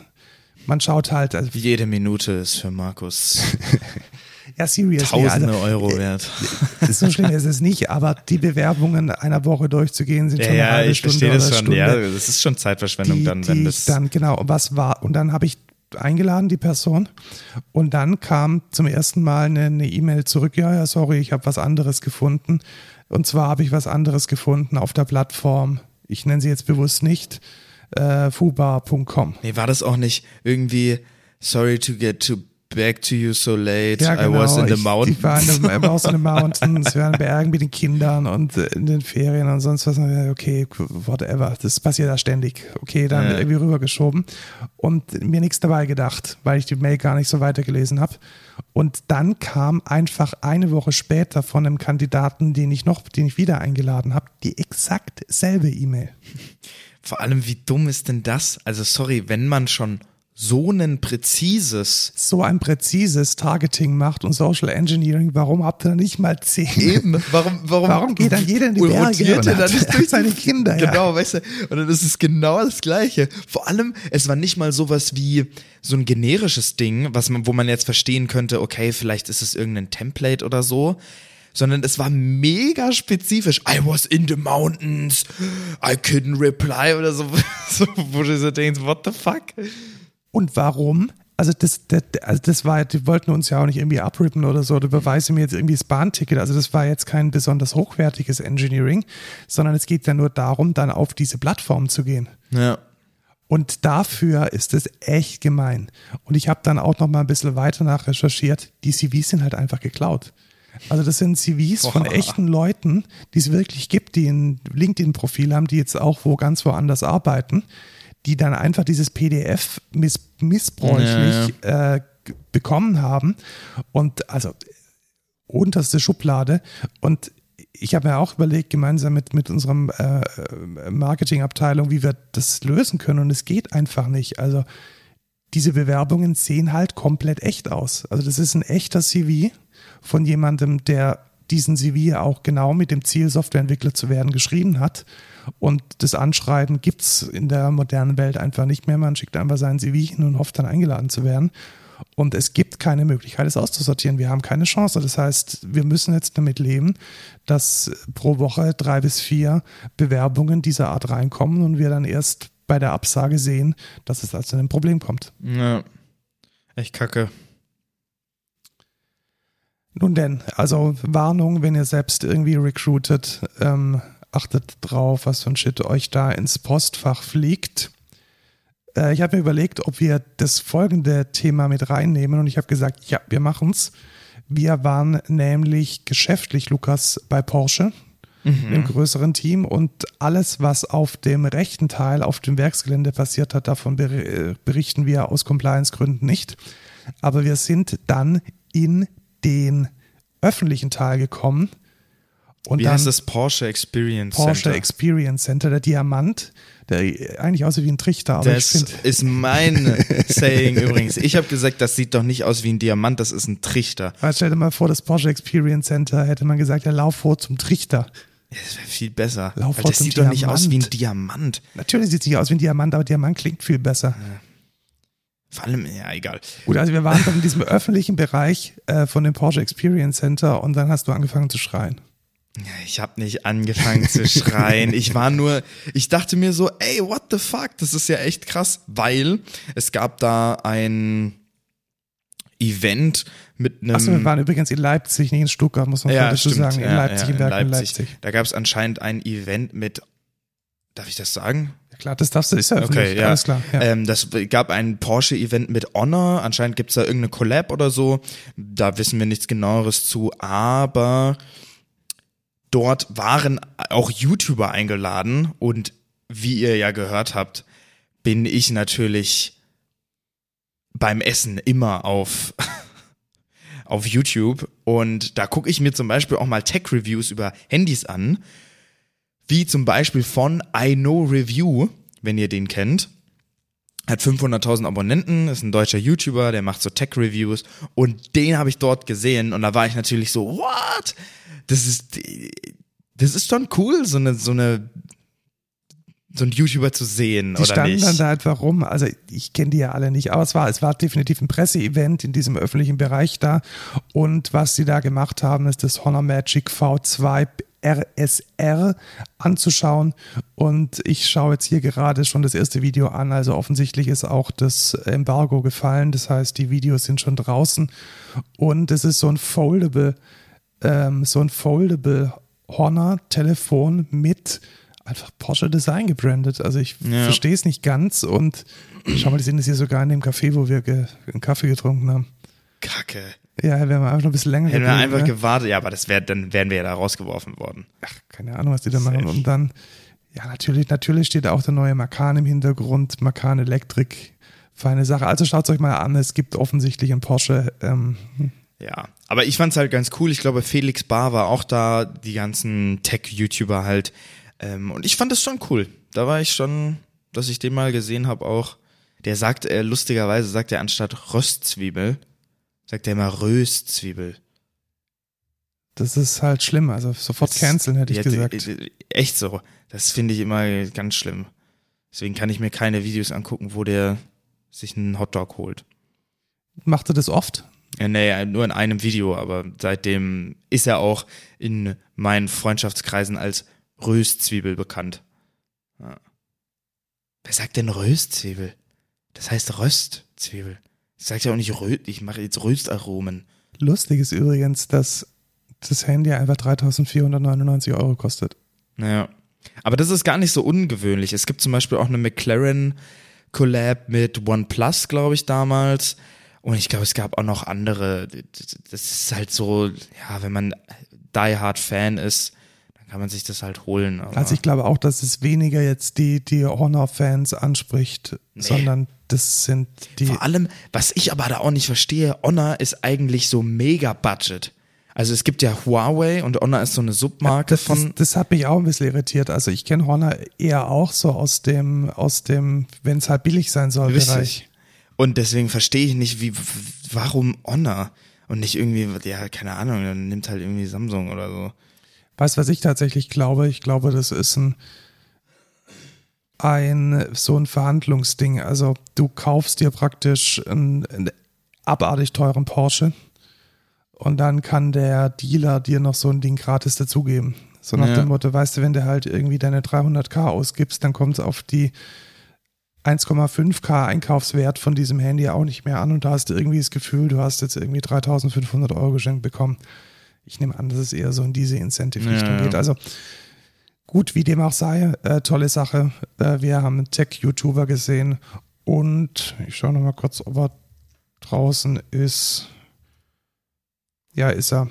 Vor einem Tag, super, darf ich, dürfen wir sagen, der Porsche Macan Elektro. Auch den könnt ihr euch mal anschauen. Das ist ein 100% elektrischer SUV von Porsche, der in Leipzig produziert wird. Wir haben uns jetzt auch jeweils einen geholt. Ja, also jeder in der Firma auch, ne? Ja. Ja. Aus äh, logischen Gründen war das ein Joke. Ne? Also möchte ich nochmal kurz anmerken.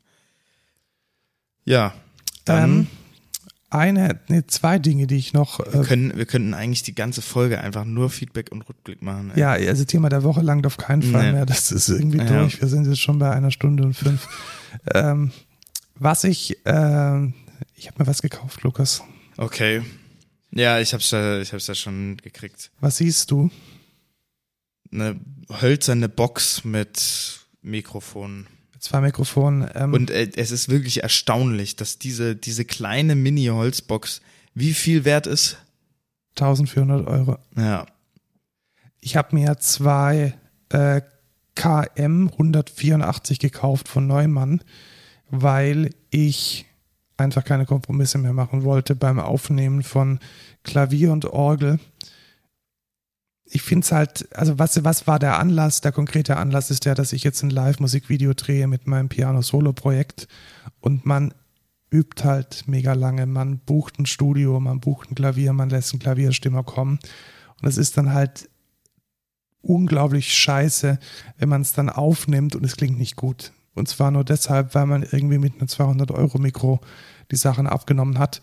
Und deswegen habe ich mir jetzt so die Referenzmikrofone gekauft, die es auch schon seit ja, inzwischen fast schon 100 Jahren in genau dieser Form und Bauart gibt. Und die werden jetzt wahrscheinlich bis an mein Lebensende mich begleiten.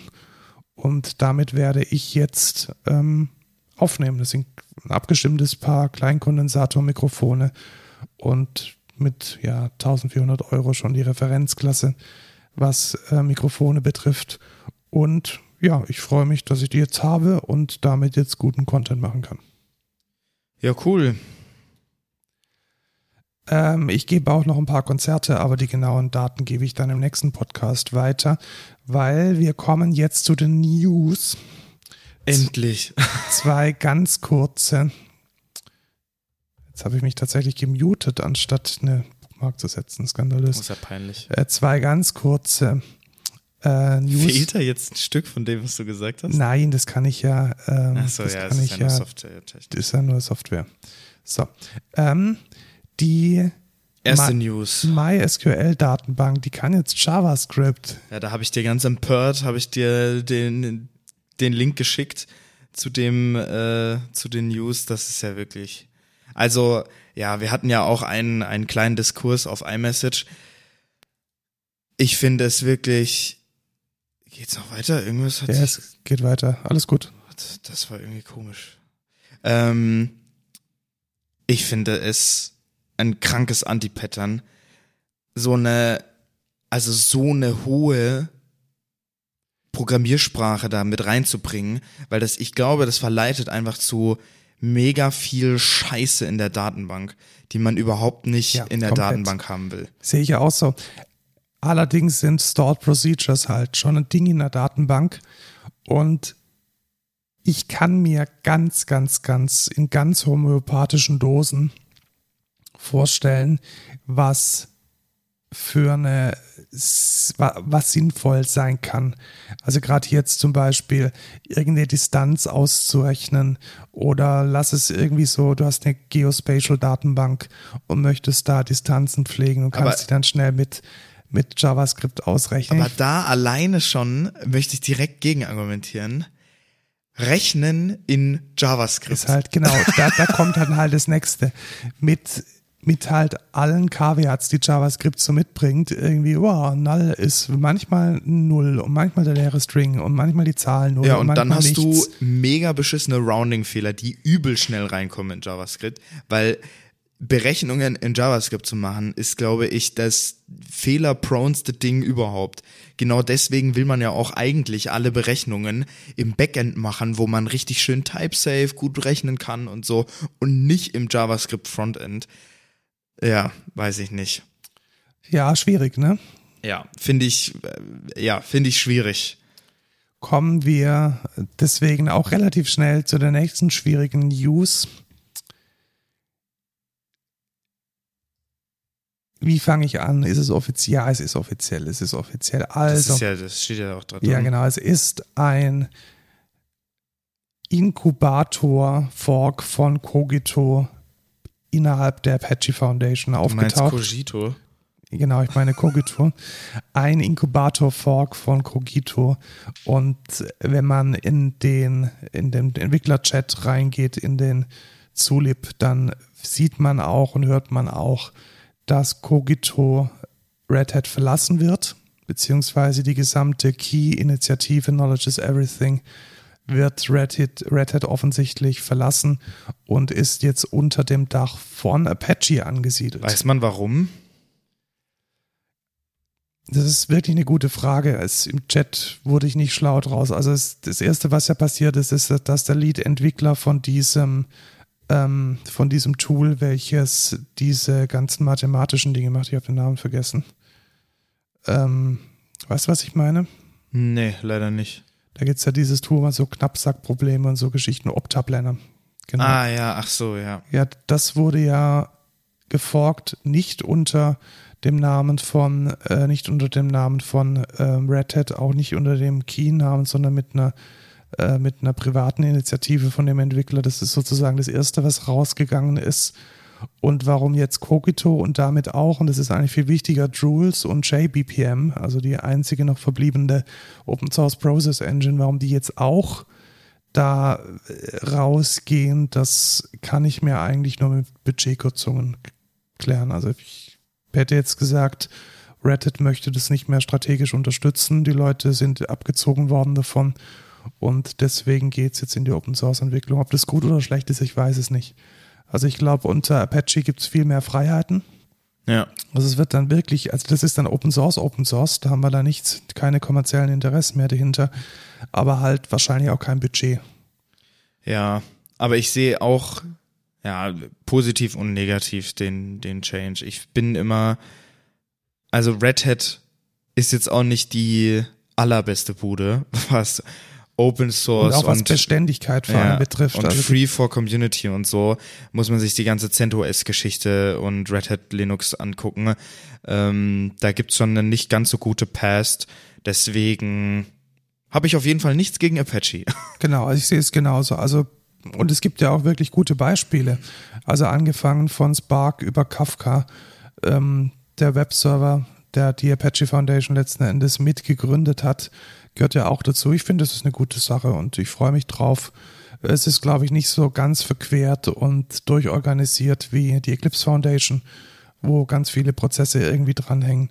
Ich bilde mir jetzt erstmal ein oder ich gehe der Sache offen entgegen und freue mich auf die ersten Releases innerhalb der Apache Brand. Ja. Podcasts höre ich über am die iPhone Castro-App. Ich hörte mit der Castro-App. Wir hatten das Thema ja schon mal, dass Castro im November oder Dezember letzten Jahres down ging, weil der Backend-Server irgendwie kaputt war und es hat die irgendwie drei Tage gebraucht, um das überhaupt mal irgendwie zu, zu melden, also irgendwie überhaupt mal auf Twitter sich zu äußern und zu sagen, hey, wir haben da ein Problem. Und weißt du, was jetzt passiert ist? Die hatten ihre Domain verloren. Nein. Doch, die hatten oh mein Gott. auf den ersten ersten ihre Domain verloren. Sie hatten das dann maskiert so ein bisschen. Wir haben DNS-Issues. Oh aber es war Gott. offensichtlich klar, dass entweder jemand die Rechnung nicht bezahlt hat, den Vertrag nicht verlängert oder den Vertrag nicht verlängert. Und das war dann für mich tatsächlich das Todesurteil für Castro auf meinem iPhone. Ich finde es ein bisschen schade, weil ich fand diesen Workflow oder die User Experience von Castro unglaublich gut, weil die halt dieses Paradigma haben. Jeder Podcast landet zuerst mal in deiner Inbox und dann kannst du den selbst in deine Listening Queue äh, einfädeln. Das ist einfach eine, eine Sache, die, die mega opinionated ist, aber für mich besonders gut funktioniert hat. Und das musste ich jetzt alles opfern, denn ich bin jetzt ganz, ganz, ganz klassisch und wie jeder andere Noob auch bei Apple Podcasts. okay. Und es ist okay. Also man muss da, glaube ich, auch keine Doktorarbeit draus machen. Das ist letzten Endes ein Katalog und ein Player von Audiodateien. Und ich finde Apple Podcast an dieser Stelle echt ganz in Ordnung. Vor allem, und das war der zweite Grund, warum ich dann nichts anderes mehr evaluiert habe. Seit zwei Monaten läuft die Apple Podcast App nativ im Tesla. Also Tesla macht ja kein CarPlay, sondern äh, Apple Music und Spotify und Netflix und wie sie alle heißen, sind nativ innerhalb von dieser Tesla-Plattform implementiert. Und da kam jetzt Apple Podcast dazu und ich kann dann jetzt halt nahtlos meine Podcasts im Auto weiterhören. Und das war es mir wert, dann auf Apple Podcast zu wechseln. Und ich habe es bisher nicht bereut, muss ich sagen. Ich habe das Abo von Castro gekündigt und die können jetzt gern noch so viele Böcke schießen, wie sie wollen und so kaputt gehen, wie sie wollen. Ich bin davon unabhängig. Vor allem, und das war ja wieder das große Problem, man kann sein Abo nicht exportieren, wenn das Backend nicht erreichbar ist. Das heißt, ich habe jetzt einmal den manuellen Aufwand betrieben und alle meine Podcasts reabonniert in der Apple Podcast App. Okay. Dann sichergestellt, dass man sie tatsächlich exportieren kann und man kann es und damit alles gut. Und ich werde jetzt in diesem Universum bleiben und Castro den Rücken kehren. Ich hatte kurzzeitig überlebt, vielleicht selbst einen Castro-Klon zu entwickeln, aber dann äh, Xcode aufgemacht und festgestellt, dass das jemand anderes tun kann. Ja. Ähm, ich benutze Spotify für Podcasts. Ich weiß, das ist ja, sehr böse, aber. Genau, es ist, es hat tatsächlich eine echt gute Experience. Das muss man wirklich ja, sagen. Muss Die ich auch sagen. Benutzer-Experience ist halt top. Also ja. keine Frage. Aber und es ist halt easy. Ich benutze halt Podcast, wenn ich irgendwas höre unterwegs. Weißt du, dann kann ich auch schnell switchen zwischen Musik, Podcast, Musik, Podcast. Es ist eine Infrastruktur und ja. Auto Recommendation, keine Frage. Es ist echt gut. Aber der Schritt, der war mir dann doch einer zu viel, muss ich sagen. Weil zum einen, äh, ich habe Paid Podcasts und die funktionieren in Spotify einfach nicht. Ja, ja. Weil, also in äh, Apple Podcasts funktionieren die einwandfrei, RSS-Feed reinkleben und ab dafür. Bei Spotify geht es nicht. Und deswegen, ja, und eben weil, also wir haben aktive angeklickt, dass Code Culture bei Spotify publiziert werden soll. Andere haben das nicht gemacht und die sind dann trotzdem bei Spotify. Das finde ich halt auch so vom Geschäftsgebaren ein bisschen schwierig. Ja. Na gut. Kalender, Lukas. Da, da ging diese, diese in den letzten zwei Wochen ordentlich was ab. Ja. Ich hätte nicht gedacht, dass das äh, solche Wellen schlägt. Ja, deswegen ich auch nicht, weil ich finde es auch eher underwhelming. Beides ist underwhelming, also beides hat mich jetzt nicht vom Hocker ja. gehauen. Also was ist passiert?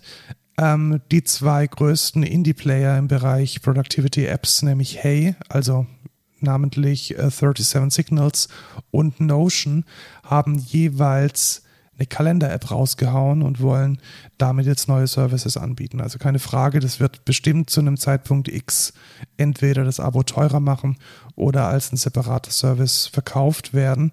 Und ich habe auch das Gefühl, dass es ein bisschen ein Wettrennen unter den beiden war und dass deswegen keine der beiden Applikationen wirklich gut und fertig ist. Was hat Hey rausgebracht? Hey hat einen Kalender rausgebracht, der ist in die Desktop-App integriert, in die Hey-App unter iPad und iPhone ist es eine separate App. Und was das besonders auszeichnet, diese Hey-Kalender-Geschichte, ist, dass es eine andere User Experience hat, als man es gewohnt ist. Es gibt nur eine Wochenansicht und eine Tagesansicht. Der größte Unterschied ist, dass die Tagesansicht von links nach rechts geht. Also der Tag wächst praktisch von links nach rechts und geht dann auch direkt über in den nächsten Tag. Also die Nacht ist sozusagen kein, Zeilenumbruch, sondern es ist ein kontinuierliches Wandern von links nach rechts, was ich relativ gut finde, muss ich sagen. Also das ist ja so, wie die Realität auch ist. Du kannst ja auch Nachtstermine haben oder du kannst nachts Dinge tun und im Standardfall ist die Nacht einfach zusammengeklappt und wenn man da einen Termin hat, ist die offen. Und was ich auch relativ cool fand, ist, dass man einen eingebauten Habit-Tracker hat. Also wenn man jetzt trainieren möchte oder meditieren oder irgendwas, was man regelmäßig tun möchte, dann kann man das damit tracken und man kann Tagen einen Namen geben. Das fand ich so am Anfang so mega esoterisch. Warum will ich einem Tag einen Namen geben? Aber eigentlich funktioniert unser Gehirn so. Okay. Also ich meine es schon, also irgendwie so, der, das ist nicht der Sonntag, sondern das ist der Sonntag, wo ich mein Musikvideo aufnehme. Okay. Und dann hat der Tag so den Namen Musikvideo.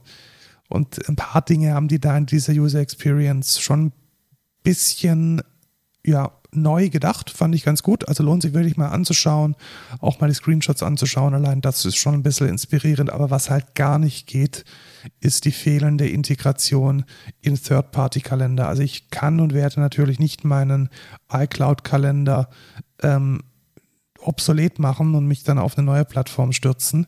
Man kann den iCloud-Kalender einbauen und weißt du wie? Wie? Indem man ihn komplett öffentlich macht. Wow. Also die haben die ganze Authentifizierung einfach komplett nicht implementiert, sondern die wollen halt einen öffentlichen iCal-Link, der ohne Benutzernamen und ohne Passwort auskommt.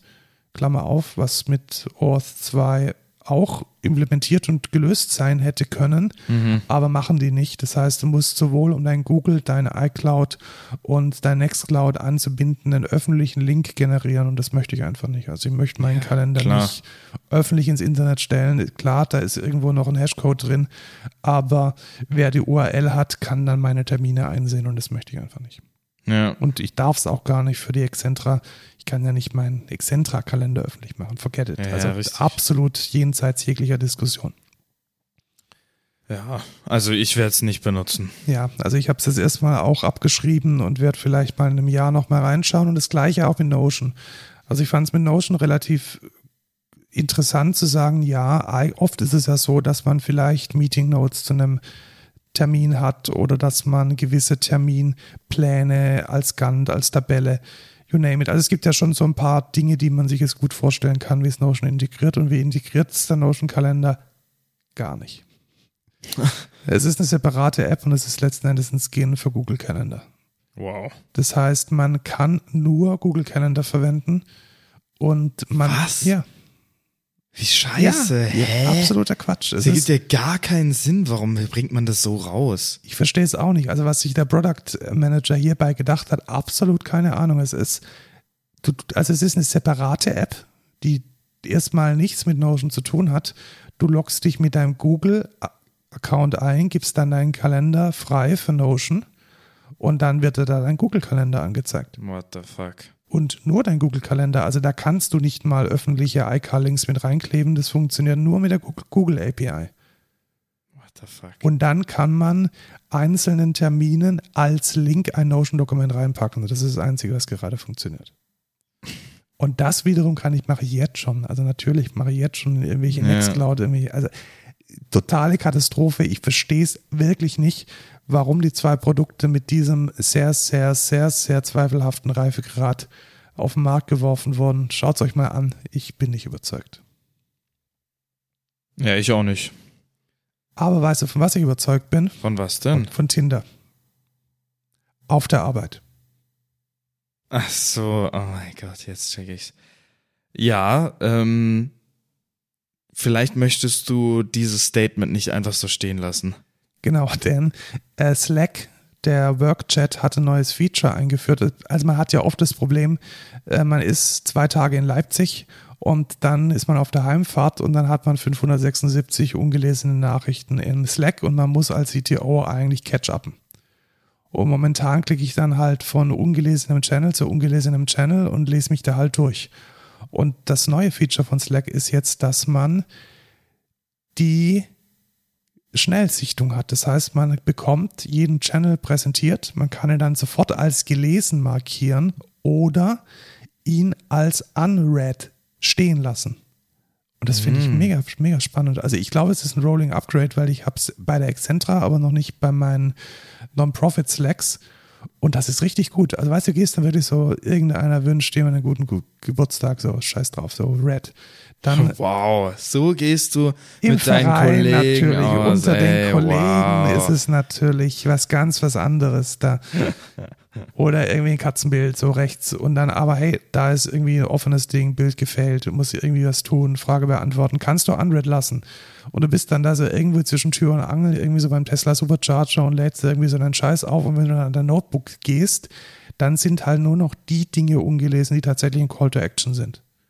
Und das fand ich richtig gut. Das ist eigentlich echt ganz cool. Wie, wie öffnet man das? Ja, das ist oben so eine Kachel. Also du kommst, du loggst dich ein und dann geht's da so ein Unread. Ketchup, ah, genau. Da habe ich noch nie drauf geklickt. Ja, da musst du mal draufklicken. Und dann kommt es aber auch nochmal drauf an, in welcher, die machen so Rolling Up, äh, Upgrades, also so Schritt für Schritt. Und dann äh, kannst du da links, ah, das geht auch nur mobil, logischerweise, geht nicht auf dem, auf dem äh, Desktop. Und ich fand das eigentlich relativ cool. Also macht echt Spaß. Das ist geil. Ich glaube, das äh, verwende ich auch. Das ist echt cool. Was du nicht mehr verwendest, Lukas, ist die Creative Cloud Dateisynchronisation. Die hat nämlich Adobe jetzt komplett eingestellt. Die was? Man konnte bis zum 1. Februar, nein, man kann noch bis zum 1. Februar so eine Art Dropbox verwenden. Mhm. Also innerhalb deiner Creative Cloud ist eine gewisse Anzahl an Gigabytes an Synchronisationsspeicher drin und die Idee war, dass du da halt deine Photoshop und deine InDesign und deine Illustrator-Dokumente reinlegst Ja. und die dann synchronisiert werden über all deine Devices und du, du die dann auch zur Freigabe geben kannst. Und das geht jetzt Nee, nicht, geht mehr. nicht mehr. Wie dumm sind die denn? What the fuck? Das war das einzige Cloud-Feature, was geil war. Aber es geht jetzt anders und ich glaube sogar besser. Ah, okay. Es gab nämlich schon seit geraumer Zeit die Möglichkeit, das nicht mehr als Datei anzulegen, sondern in so eine Art, wie stellt man sich das vor, Datenbank zu speichern. Mhm. Also es ist dann, selbst die Eigenschaft der Datei ist dann weg. Mhm. Verstehst du, was ich meine? Also du hast dann praktisch eine in der Cloud deine InDesign-Dokumente, aber du Ja. kannst jetzt in die InDesign-Dokumente nicht daneben äh, dein DocX mit dem Text legen. Okay. Und es hat unglaubliche Vorteile. Warum hat es Vorteile? Weil es dann kein Dateisync mehr ist, sondern du diese Datei als InDesign-Dokument zum Beispiel auf dem iPhone aufmachen kannst. Mhm. Weil du diese Datei als InDesign-Dokument zur Review geben kannst. Deinen Kollegen, da gibt es dann so einen Review-Link und die haben dann da die Kommentare und die Kommentare werden dann in dieses Cloud-Dokument mit reingeschrieben. Also es fühlt sich dann viel mehr danach an, dass du ähnlich wie bei Google Docs oder bei Google Sheets ein wirkliches Cloud-Dokument hast, was gar nicht mehr als Datei existiert Mhm.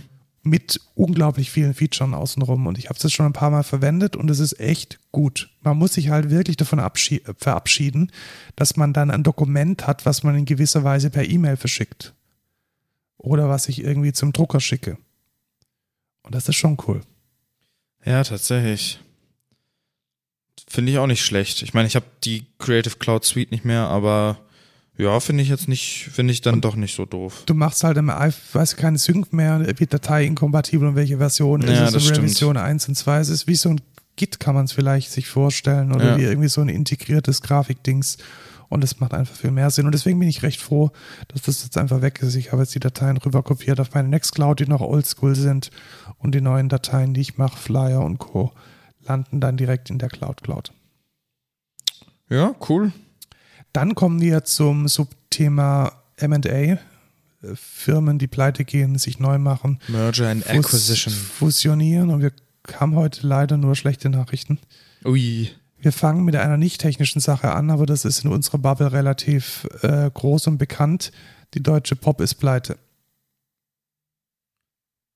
Die was? Die Deutsche Pop, was das ist, eine äh, private Hochschule für äh, Musikproduktion. Ach, die, die Ja. ist pleite, Die ist pleite. Nicht die Popakademie in Mannheim, das ist ganz wichtig. Also es gibt in Mannheim noch die einzige sich in Mannheim befindende äh, Popakademie. Das ist so eine offizielle Uni.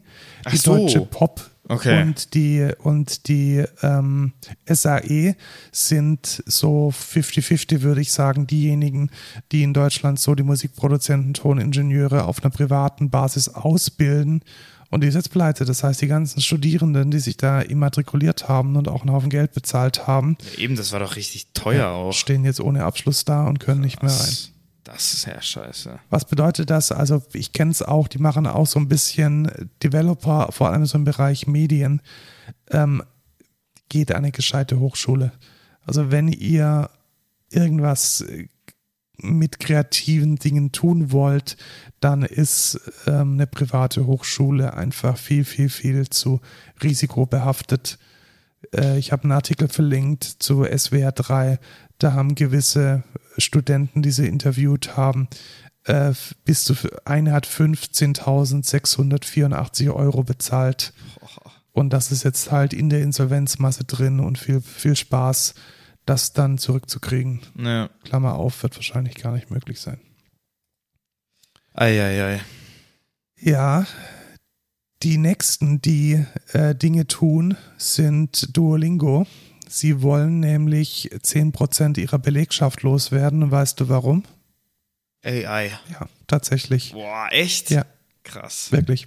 Also auch die offizielle Ansage ist, dass man mit GPT-4 ähm, gewisse Content Generation so streamlinen kann, dass man 10% der Contractor Workforce, also der, ich sage jetzt mal, böse Scheinselbstständigen, äh, nicht mehr braucht. Krass. Und die haben jetzt schön ein Exit-Interview gekriegt und sind dann raus. Mies. Ja, wir kommen nachher noch zu einem interessanten Beitrag von Sascha Lovo im, im Blog AI. Bis dahin aber nochmal zum nächsten ähm, MA-Thema. Artifact ist tot. Was ist Artifact? Artifact war eine News-Plattform, Tech-News-Plattform von den ehemaligen Instagram-Gründern. Die sind ja dann nach der Übernahme von Facebook raus und haben als nächstes großes Ding äh, Artifact gegründet. Und die Idee war so, das soll so das neue Reddit werden. So, so habe ich es mir ein bisschen vorgestellt. Ähm, und es hat nicht funktioniert. Es hat offensichtlich nicht funktioniert. Und sie haben gesagt, also so das Zitat, das wir herausziehen können, we have built something that a core group of users love, but we have concluded that the market opportunity isn't big enough to warrant continue investment in this way. Okay. Das heißt, sie sehen schon, dass es ein paar Nerds gibt, die das ganz geil fanden, aber dass es einfach nicht das nächste Instagram wird. No shit, Sherlock, das hätte ich auch vorher sagen können, weil man mit Tech News halt, also das ist halt kein Instagram. Also das, Das ist ist, halt doch nischig. eigentlich klar, das ist eine Nische. Ja. Und ja, hat nicht, hat nicht geklappt. Und sie haben gesagt, bevor sie da jetzt weiter Geld verbrennen, werden sie das Ding jetzt abschalten. Ja, okay. Ebenfalls abgeschalten wird Flatter. Was soll das sein? Da bist du jetzt wahrscheinlich auch eine Generation äh, zu jung dafür. Ähm, es gab früher in der Blogosphäre ja ähm, nicht die einfache Möglichkeit, Geld zu verdienen. Mhm. Und deswegen gab es relativ früh tatsächlich diese Startup Flatter. Und die Idee war, dass du dafür äh, einen freien Betrag im Monat bezahlt hast, zum Beispiel äh, 10 äh, Euro. Mhm. Und wenn du einen Blogartikel gelesen hast, dann konntest du den flattern. Das heißt, sie haben dann einen Button, der dann direkt mit deinem Konto sich verbunden hat Mhm. und dann ähm, einen Token an diesen Blogger gespendet Ah. hat. Und es wurden dann abzüglich, glaube ich, 20 Prozent von dem, was Flatter dann einbehalten hat, dein kompletter Betrag ausbezahlt. Also wie funktioniert das? Ich bezahle praktisch 10 Euro im, im Monat und ich flattere jetzt ähm, zwei Blog-Einträge von dir und einen von Sascha Lobo. Und dann werden meine 10 Euro minus 2 Euro sind 8 Euro, die werden durch drei geteilt. Und zwei Teile bekommst dann du und einen Teil Sascha Lobo. Ja, okay. So, und was ist da tatsächlich das Problem? Äh, Adblock. ja, literally Adblock. Also sie haben Okay. gesagt, die Plattform hat halt nicht mehr gescheit funktioniert, weil die ganzen Adblocker äh, Flatter als ähm, Third Party wegblocken. Okay, krass. Und das ist natürlich echt scheiße, weil, also klar, ich, ich könnte mir jetzt schon vorstellen, man hätte da vielleicht also mit Server-Side API und sowas machen, aber wer macht es schon? Also wenn du da so einen WordPress-Block hast, dann klebst du halt diesen Button rein und gut ist. Und das hat nicht funktioniert und nach 14 Jahren haben die dann jetzt den Stecker gezogen. Und also ich hatte es tatsächlich auch aktiv eine Zeit lang verwendet. Und ähm, also nicht um Geld zu verdienen, sondern um Geld zu geben. Und ja, finde ich relativ schade, dass die gut, also es ist eine gute Idee, also machen wir uns nichts vor. Ich glaube, das ist eine feine Sache. Du hast auch so das Gefühl, dass dein Geld komplett irgendwie zu den Artists oder zu den Content Creators geht, die du unterstützen möchtest. Aber es hat halt offensichtlich jetzt nicht mehr den Zeitgeist getroffen. Es ist so ähnlich wie diese, es gibt doch so Podcast-Sets die man irgendwie beim podcastindex.org kann man doch ja, so, so ähnlich ist so Sachen, um Podcasts zu supporten, aber das bringt dann auch nicht, ich weiß nicht, ob das dann direkt Geld bringt oder nur Publicity, aber ja, das bringt nur Publicity. Also ich, ich finde das Konzept halt eigentlich ja, echt gut. Auch nicht also schlecht, du hast ja. so einen fixen Betrag im Monat und den verteilst du dann halt unter denen, die du konsumierst. Ja. Und zwar immer content-spezifisch. Ich fand die, die Idee echt gut. Aber wie gesagt, es funktioniert halt nur in einem föderierten Web und in dem Föderation halt bedeutet Ads oder die Adblocker denken, jede Föderation sei Ads, funktioniert es halt nicht. Ja, richtig. Keine Ahnung, dann hätte man das halt, dann hätten die Plattformen das halt vielleicht auch ein bisschen besser einbauen müssen. Ja, aber so. welches Interesse hat Medium zum Beispiel? Vielleicht ja, ja, keines. Stimmt. Welches Interesse hat ähm, also keiner von diesen Content-Plattformen ja, hat natürlich Interesse, die einzige Monetarisierungsmöglichkeit eine Third-Party auszugeben.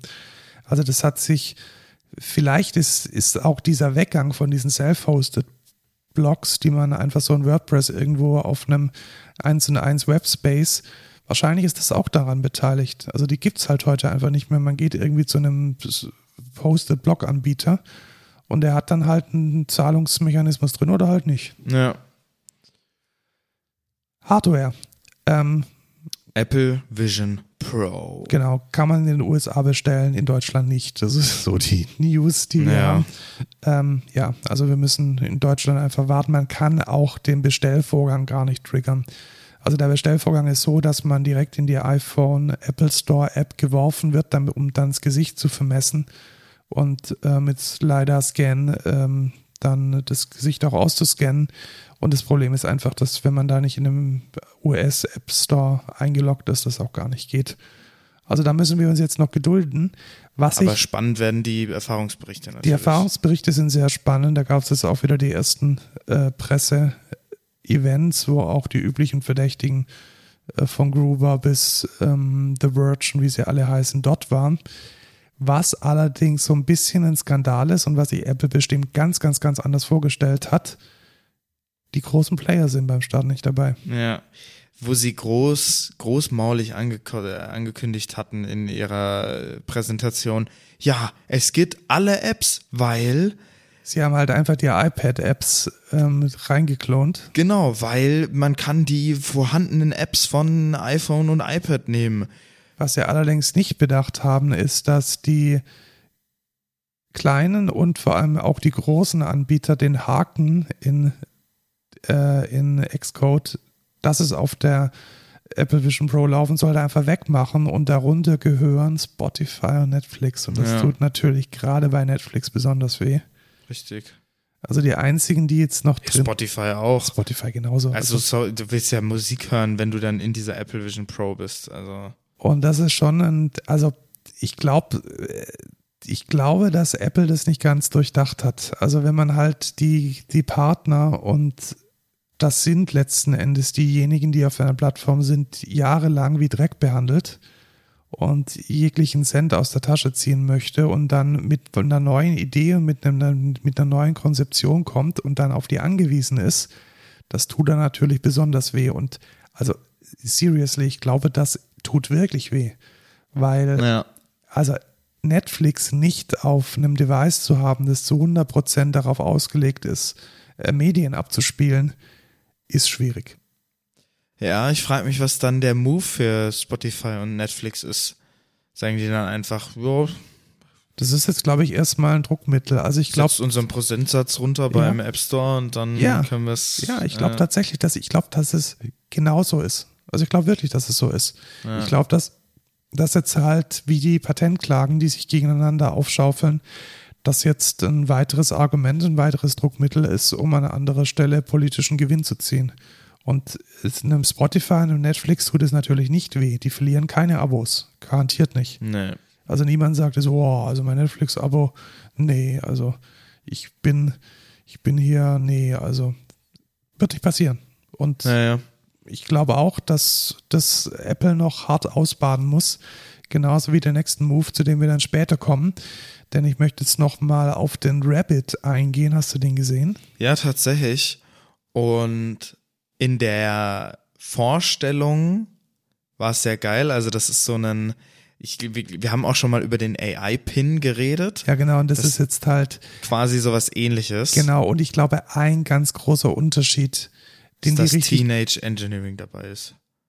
Ist, dass Teenage Engineering dabei ist. Wusstest du das nicht? Das ist von ja, Teenage von- Engineering natürlich, designt. Natürlich, also man schaut es an und das erste, was man sieht, ist Teenage Ja, ja, Engineering. richtig. Das sieht halt auch so aus. Und ich glaube, zwei Dinge sind an dieser Sache besonders gut gelungen. Nämlich der Preis, Ja. 200 Dollar, und es sieht aus wie ein Spielzeug und genau so werden die Leute auch, äh, wird die Perception sein.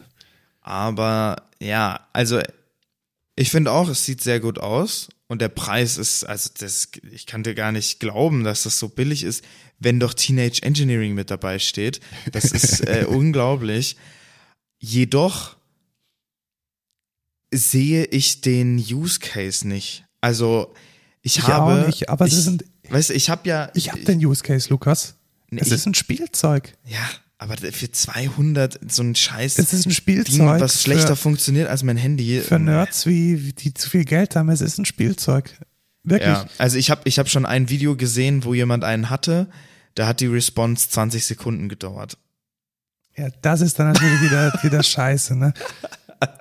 Also ich habe, ich habe, ich weiß nicht wo, ich glaube auf TikTok habe ich ein Video gesehen, wo an, anscheinend jemand den hatte und äh, dann hat er das gemacht und es hat halt 20 Sekunden gedauert, bis er geantwortet hat. Also was ich erstmal mega sympathisch fand, ist, dass der CEO von diesem R1 die äh, Demo, die, die die Kino gemacht hat, äh, Jesse Liu heißt der Gute, und der ist halt alles andere als ein Präsentator.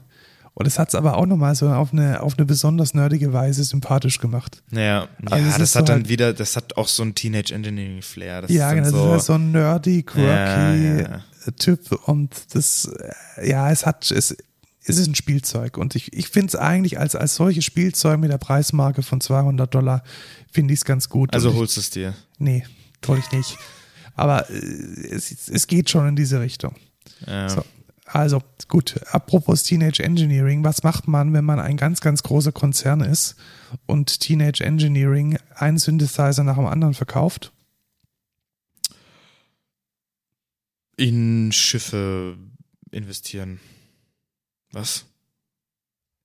Nee, Sack-Track, nee, worauf ist er hinaus? Ich habe die schon was leider nicht vor mir. also okay, äh, man, man klont Teenage Engineering. Ah, ach so, wenn man nicht Teenage Engineering Genau, wenn man ist. nicht Teenage Engineering ist, sondern wenn man Yamaha Ja, das ist ist, natürlich smart, ja. ist smart, gell? Also einfach hier Teenage Engineering mal überhaupt mal eine neue neues Genre von Synthesizern äh, aufmachen lassen, so der Pocket Synthesizer, batteriebetrieben, ähm, äh, bisschen hipsteresk in der Aufmachung, minimalistisch. Und Yamaha hat jetzt auf der NAMM, das ist die Musikmesse in Las Vegas, den Zack-Track vorgestellt. Und das ist halt ein 1 zu ja, 1 das sieht halt Klon aus wie Teenage OP1. Engineering. Also, ja, genau, das ist ein OP1, ja. Ja, aber, und das ist jetzt halt das Problem, Yamaha hat halt das Für Budget. 100 Euro. Ja, genau. Also es ist wirklich Oder? Wie, wie teuer ist er? nicht, nicht sehr teuer, 300, 400 Ja, äh, ja. Dollar. Es hat eine direkte VST-Integration. Also Yamaha konnte da halt die ganze Entwicklerpower irgendwie von Asien draufschmeißen. Äh, Du hast eine App, die sich automatisch synchronisiert.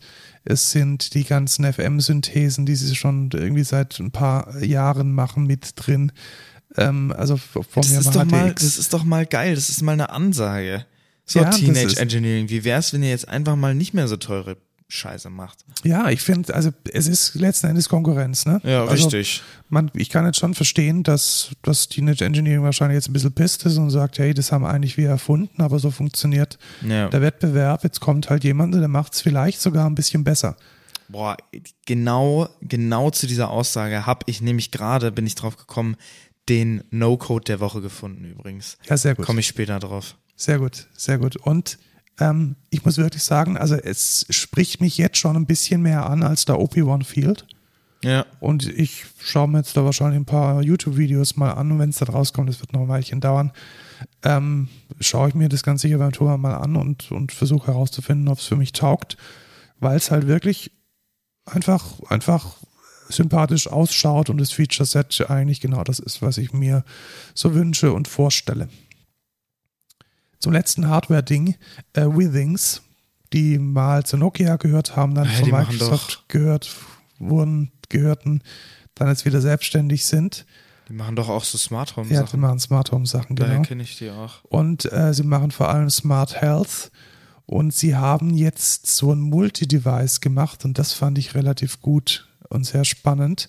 Das ist ein Fieberthermometer, es ist ein Stethoskop, es ist ein EKG und es ist ein Sauerstoffgehaltsmesser. Und das zu einem relativ okayen Preis von bisschen mehr als 100 Euro. Ja. Und das fand ich dann schon relativ gut, muss ich sagen. Ja, ist cool. Kann das in irgendeine App Ja, integrieren? ja klar, ist oder? komplett smart. Also Aber integriert es zum Beispiel in Apple Health Ja. auch? Genau, also Ah. es, es, es funktioniert mit der Withings App. Das habe ich schon ausprobiert, weil ich ja die Withings App habe für mein, ich habe von Withings, ja, ich bin ja schon im Universum drin, ich habe den Schlafsensor, Ja, genau, daher den, kenne ich das äh, auch. den äh, Blutdruckmesser und die Waage.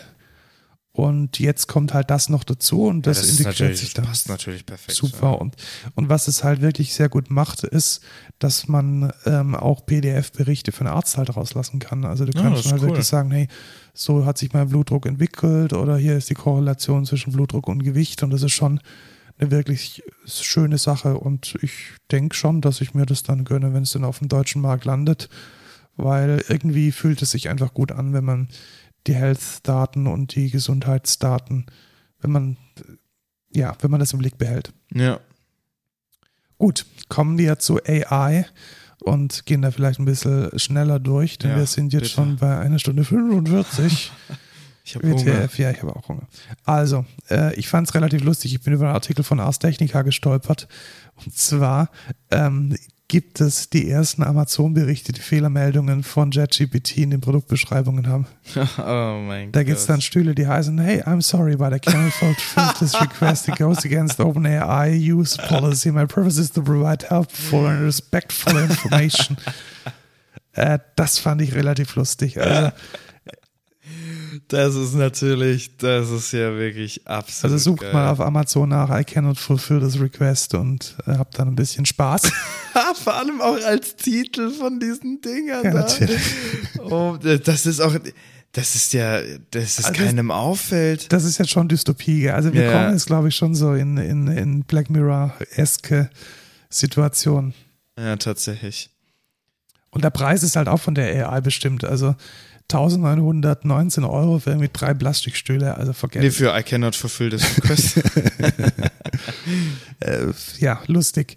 Ähm, weniger lustig, dafür recht spannend sind ähm, GPTs, die man jetzt in einem Store bei OpenAI sich ähm, shoppen und vor allem auch basteln kann. Ich habe das mal gemacht. ja. Es ist eigentlich, es ist wirklich nur ein, es gab ja diese Assistant API schon. Ja, richtig. Und man konnte schon Embeddings hochladen und genau das Ja. ist es. Ja, also okay. das wurde also in der Presse massiv irgendwie durch die Decke, jetzt kann jeder ja sein ChatGPT Ja. machen. Nee. Ja. Also es ist ein bisschen Prompting, es ist ein bisschen Feintuning, es ist ein bisschen äh, Rack, wo man seinen Kram irgendwie hochladen kann und das war's. Ja, tatsächlich. Ist halt ein bisschen zugänglicher, ne? Ja, und was halt auch ist, man kann direkt damit chatten. Also mit den Assistants Ja. vorher, die waren dann halt nur in der API und man musste die dann halt nochmal maskieren oder fassadieren mit seiner eigenen UI. Und jetzt kann man halt direkt damit chatten. Also Ja, Was viele jetzt machen, sind ähm, Politiker ja, damit Politiker, nach und Waifus auch. Das ist also die. Waifu-Politiker. Ich, habe ja auch schon angefangen, ich wollte hier so einen T-Sax-Bot machen, der irgendwie Fragen zu T-Sax Ja. beantwortet und der funktioniert als Assistant echt gut. Also man lädt Ja. die T-Sax hoch und man fragt den Fragen. Ja, ist es bloß, also diese Waifus und Politiker werden auch gebannt von der, also die Ja, dürfen nicht, ist es, darf, da, es dürfen keine Personen impersonated werden und irgendwie gesagt werden, okay, das ist jetzt die Person, sondern äh, das muss natürlich klar sein. Ja, also bastel mal damit rum. Es ist echt mega trivial. Also wer schon mal ein bisschen mit JetGPT gearbeitet hat, ist es letzten Endes so ein Act SA und dann den Prompt, den man eingibt. Das ist letzten Endes das, wie man sich so ein Mini-GPT dann äh, generiert. Ja. Karl Klammer ist zurück. Microsoft Copilot Pro bringt jetzt tatsächlich ähm, die wirklich guten GPT-artigen Features in die Office Suite. Oh, endlich. Ja, aber leider noch nicht für Deutschland. Deutschland, ja. Ja. Ja, das ist wahrscheinlich auch schwierig mit Dokumenten, die Daten Genau, also ich glaube, DSGVO ist da wahrscheinlich noch ein Issue. Ja, vor allem ja, personenbezogene Dokumente hast du ja, Genau, dauerhaft. ständig. Also Ja. da ist eine Adresse drin und schon fängt es an irgendwie. Ja, genau. Also da werden wir uns wahrscheinlich noch ein bisschen gedulden müssen. Das Feature-Set ist eigentlich relativ cool. Also gerade solche Sachen wie, mach mir aus dieser Excel-Tabelle jetzt irgendwie ein Pivot und gruppiere nach sonst was, finde ich schon spannend, weil ich es nicht kann. Also ich stehe da jedes Mal wie ein Ochs vorm Berg und weiß nicht, wie ich jetzt die Excel-Formeln herkriege. Und das scheint relativ gut zu funktionieren. Ja, aber dann braucht man ja die ganzen BWL-Justus nicht mehr. Ja, die können dann richtige Arbeit machen, das ist super. Aber es soll 20 Euro pro Monat äh, pro Person zusätzlich kosten. Ist nicht ohne. was nicht ohne ist, genau. Also ich bin gespannt und ich freue mich auf äh, den Einsatz und Was ist das denn für eine Wall of Text? das ist eine Wall of Text, das ist ein Blogbeitrag von Sascha Lobo, den er nicht im, Spiegel, im Spiegel geschrieben hat, sondern auf LinkedIn. Und das hat mich stutzig gemacht und es ist auch relativ stark kommentiert worden. Und zwar hat Sascha Lobo nachgewiesen, auch mit Studien und mit entsprechenden Quellen, dass 25 Prozent der CEOs planen, in diesem Jahr 5 Prozent der Belegschaft wegen KI abzubauen. Ü überall. Ja, Boah. das war eine, ähm, eine, also zugrunde liegt eine Betrachtung von PricewaterhouseCoopers und eine Layoffs FYI von Statista.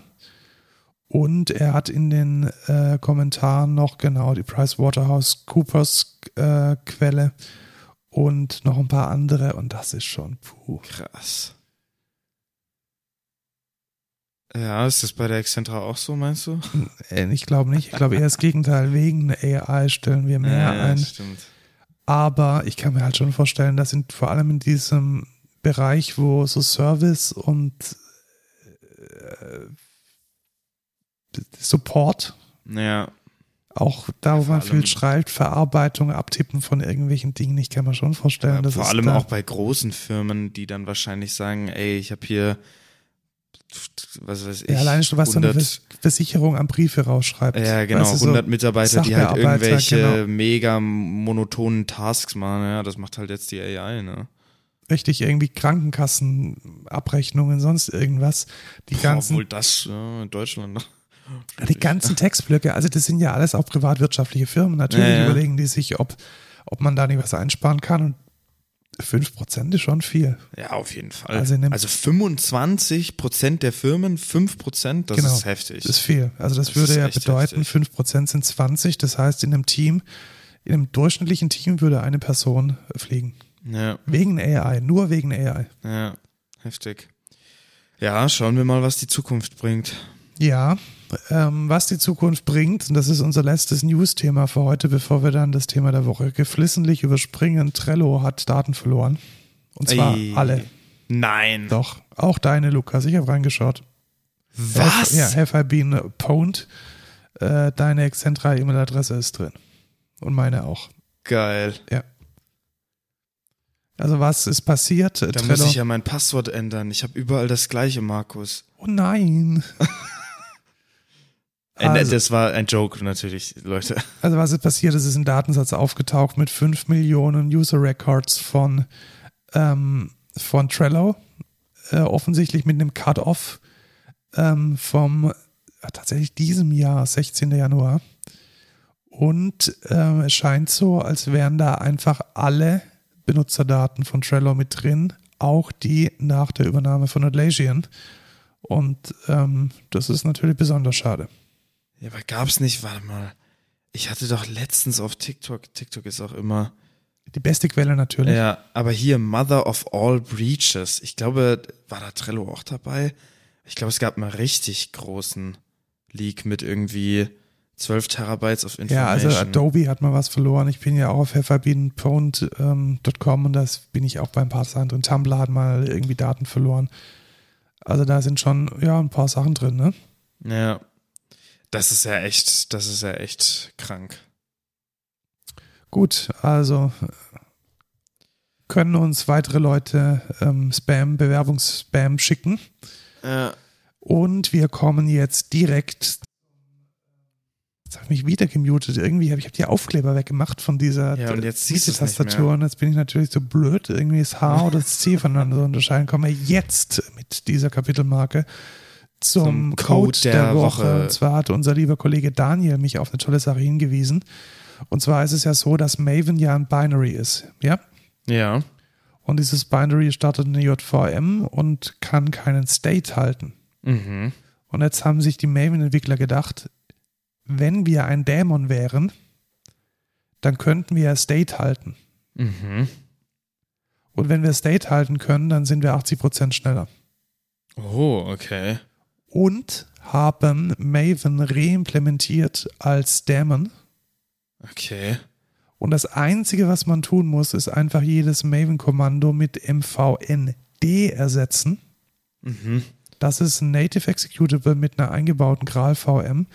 Und es werden alle Tests, alle Builds echt parallel auf alle CPUs verteilt. Wow. Und ich habe in dem größten monolithischen Projekt von uns tatsächlich 80% Geschwindigkeitsgewinn bekommen. Wirklich? Und es ist wie Docker, es läuft dann so echt parallel. Also du hast dann wirklich pro Krass. CPU so eine Zeile und die geht dann und die machen dann Dinge. Alter, das müssen wir, das müssen wir unsere Minions ja, genau. machen. Ja, wobei da jetzt natürlich die Frage, Moment, wo laufen denn unsere? Sind es Multi-CPU? Ja, rein okay. theoretisch. Ja, okay. Also die haben mehrere Cores. Ja, dann, dann gönn dir. Dann geht's. Dann geht's auf jeden Fall. Okay, krass. Und man kann in Quarkus sogar dem Maven Wrapper anweisen, Maven D zu verwenden. Ah, nice. Also du kannst dann direkt sagen, du möchtest den Maven äh, D verwenden. Und das ist richtig, richtig cool. Also vor allem kann er auch ähm, Abhängigkeiten von einer Reaktor-POM äh, richtig identifizieren und macht die dann halt nicht mehr sequenziell, sondern echt parallel. Krass. Das ist geil. Ja, ich meine, Java-Builds sind notoriously äh, auch lange teilweise, je nachdem wie groß das Ja, schau mal, hier, hier ist- sieht man so ein Ding, das ah, hier ja, so durchgeht. ja. Und das ist schon ziemlich cool. Richtig, richtig cool. Krass. Ja, okay. Muss ich auch mal reingucken. Ähm, Schaut euch mal an, wenn ihr Java entwickelt. Dann kommen wir jetzt zum No-Code der Woche. Ja, und zwar, jetzt hast du dich schon wieder gemutet. Ich check's echt nicht. Ich muss diese fucking Aufkleber wieder drauf packen. Ah, geil, ey. Ja, und zwar, du hattest vorhin ja zu Yamaha und Teenage Engineering gesagt, dass du es ja auch gut findest, ne? Das Wettbewerb, man kopiert von dem einen ähm, und macht es halt einfach besser oder in anderen Aspekten besser einfach. Und zwar gab's das jetzt, ist auch, also das hat wahrscheinlich jeder, der Gamer ist, äh, von euch oder Gamerin äh, mitgekriegt. Und zwar ist ein neues Early Access Game rausgekommen und zwar heißt es Pal World. Ich glaube, es wurde vor zwei Jahren oder so mal auf irgendeiner Convention vorgestellt. Ähm, und das, also es wird immer sehr schön betitelt Pokémon with Guns. und ja, essentiell ist es so. Also ich finde es interessant, weil es klaut sich und ich sag absichtlich klaut, weil ich finde, es ist schon nicht so, dass es wirklich subtil sich die Inspiration holt, sondern schon in, ähm, in gewisser Maßen Sachen klaut oder kopiert. Es sieht schon sehr Pokémonisch aus. Ja, und ich muss sagen, also die, die Pokémon an sich, finde ich, sind nicht so krass geklaut. Also es sind viele ei eigene Designs, eigene Ideen und so. Manchmal erkennt man schon die Parallelen, die da auf jeden Fall ausgespielt werden. Jedoch bei anderen Konzepten, sowas wie der Survival-Aspekt, das ist halt wirklich, finde ich persönlich, eins zu eins arg. Also du bist am Anfang eher medieval mit einem Bogen, mit normaler Stoffrüstung. Später kriegst du dann Waffen mit irgendwelchen Schildern und äh, eher Tech.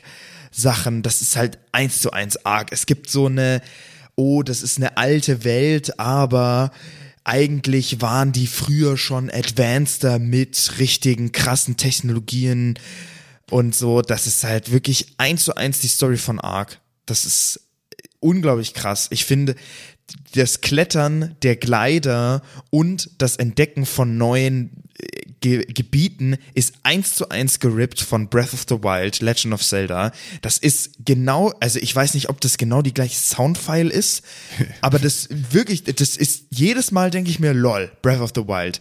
So richtig krass. Und dann gibt's so teilweise so Kirchen, die verteilt sind, wo man so alte Artefakte findet und die sind eins zu eins aus Elden Ring. Das ist, das sieht einfach eins zu eins so aus wie aus Elden Ring. Jedoch, warum ich es auch im No-Code der Woche habe, es macht einfach Bock. Es ist einfach geil.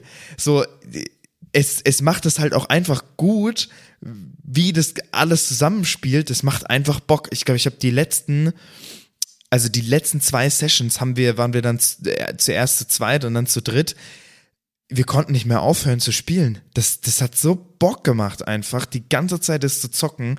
Wir waren da einmal fünf Stunden am Stück, dann sechs Stunden am Stück am Abend noch unterwegs. Wirklich einfach geil. Palworld ist eine Empfehlung auf jeden Fall. Es ist kein perfektes Spiel. Es ist auch noch nicht fertig. Ich kann es aber trotzdem einfach empfehlen. Ähm, schaut mal rein die, die 26 Euro oder so oder jetzt mittlerweile 30, weil der initiale Rabatt wegfällt, sind es auf jeden Fall wert. Kann genau, ich, kann ich empfehlen. Ding ist auf Steam. Ja, auf Steam verfügbar. Und läuft, so wie es ich sehe. Nur auf Windows. Nur auf Windows, genau. Ja, also auf dem Mac leider nicht. Ähm, aber ja, kann ich äh, auf jeden Fall empfehlen, macht sehr, sehr viel Bock. In diesem Sinne kommen wir zur Verabschiedung. Dieses Mal habe ich richtig gedrückt. Wow, wow. Wir Mensch. sind jetzt bei der Aufnahme schon bei der Zwei-Stunden-Marke. Wird es jetzt, wird es jetzt ein, ein regelmäßiges Ding? Nee, wir müssen ich, kürzer wir müssen, werden mit den ja, News. Ja, tatsächlich, ja. Und irgendwie, weiß ich nicht. Bewerbt euch bei uns, karriere.excentra.de. Wir suchen alles. Ähm, schickt einfach euren CV rum. Bei mir coffee.com slash codeculture codeculture.excentra.de für inhaltliche Dinge und wenn ihr im Pfaffenhofen äh, wohnt oder in der Nähe, dann könnt ihr euch auch gerne bei uns melden. Wir äh, sind oder ich bin gerade dabei, hier im lokalen Utopia einen Hackerspace aufzubauen. Da ist bald die Einweihung, wenn ihr da Teil von sein wollt. Dann meldet euch bei uns. Du kannst in Zukunft auch bei mir spezi.com bei mir spezi.com, um Lukas eine Spezi zu kaufen. Da wurde mir sogar durch den Podcast schon ein Euro geschickt, also ein Spezi geschickt. Traumhaft, ich freue mich auf, freue dich schon mal auf deine Steuererklärung. Grüße an ja. Manuel, danke. In diesem Sinne, tschüss Lukas. Ciao Markus. So, und jetzt hören wir Wonderwall beim Kochen. Oh ja, aber die Live-Version von Curtains.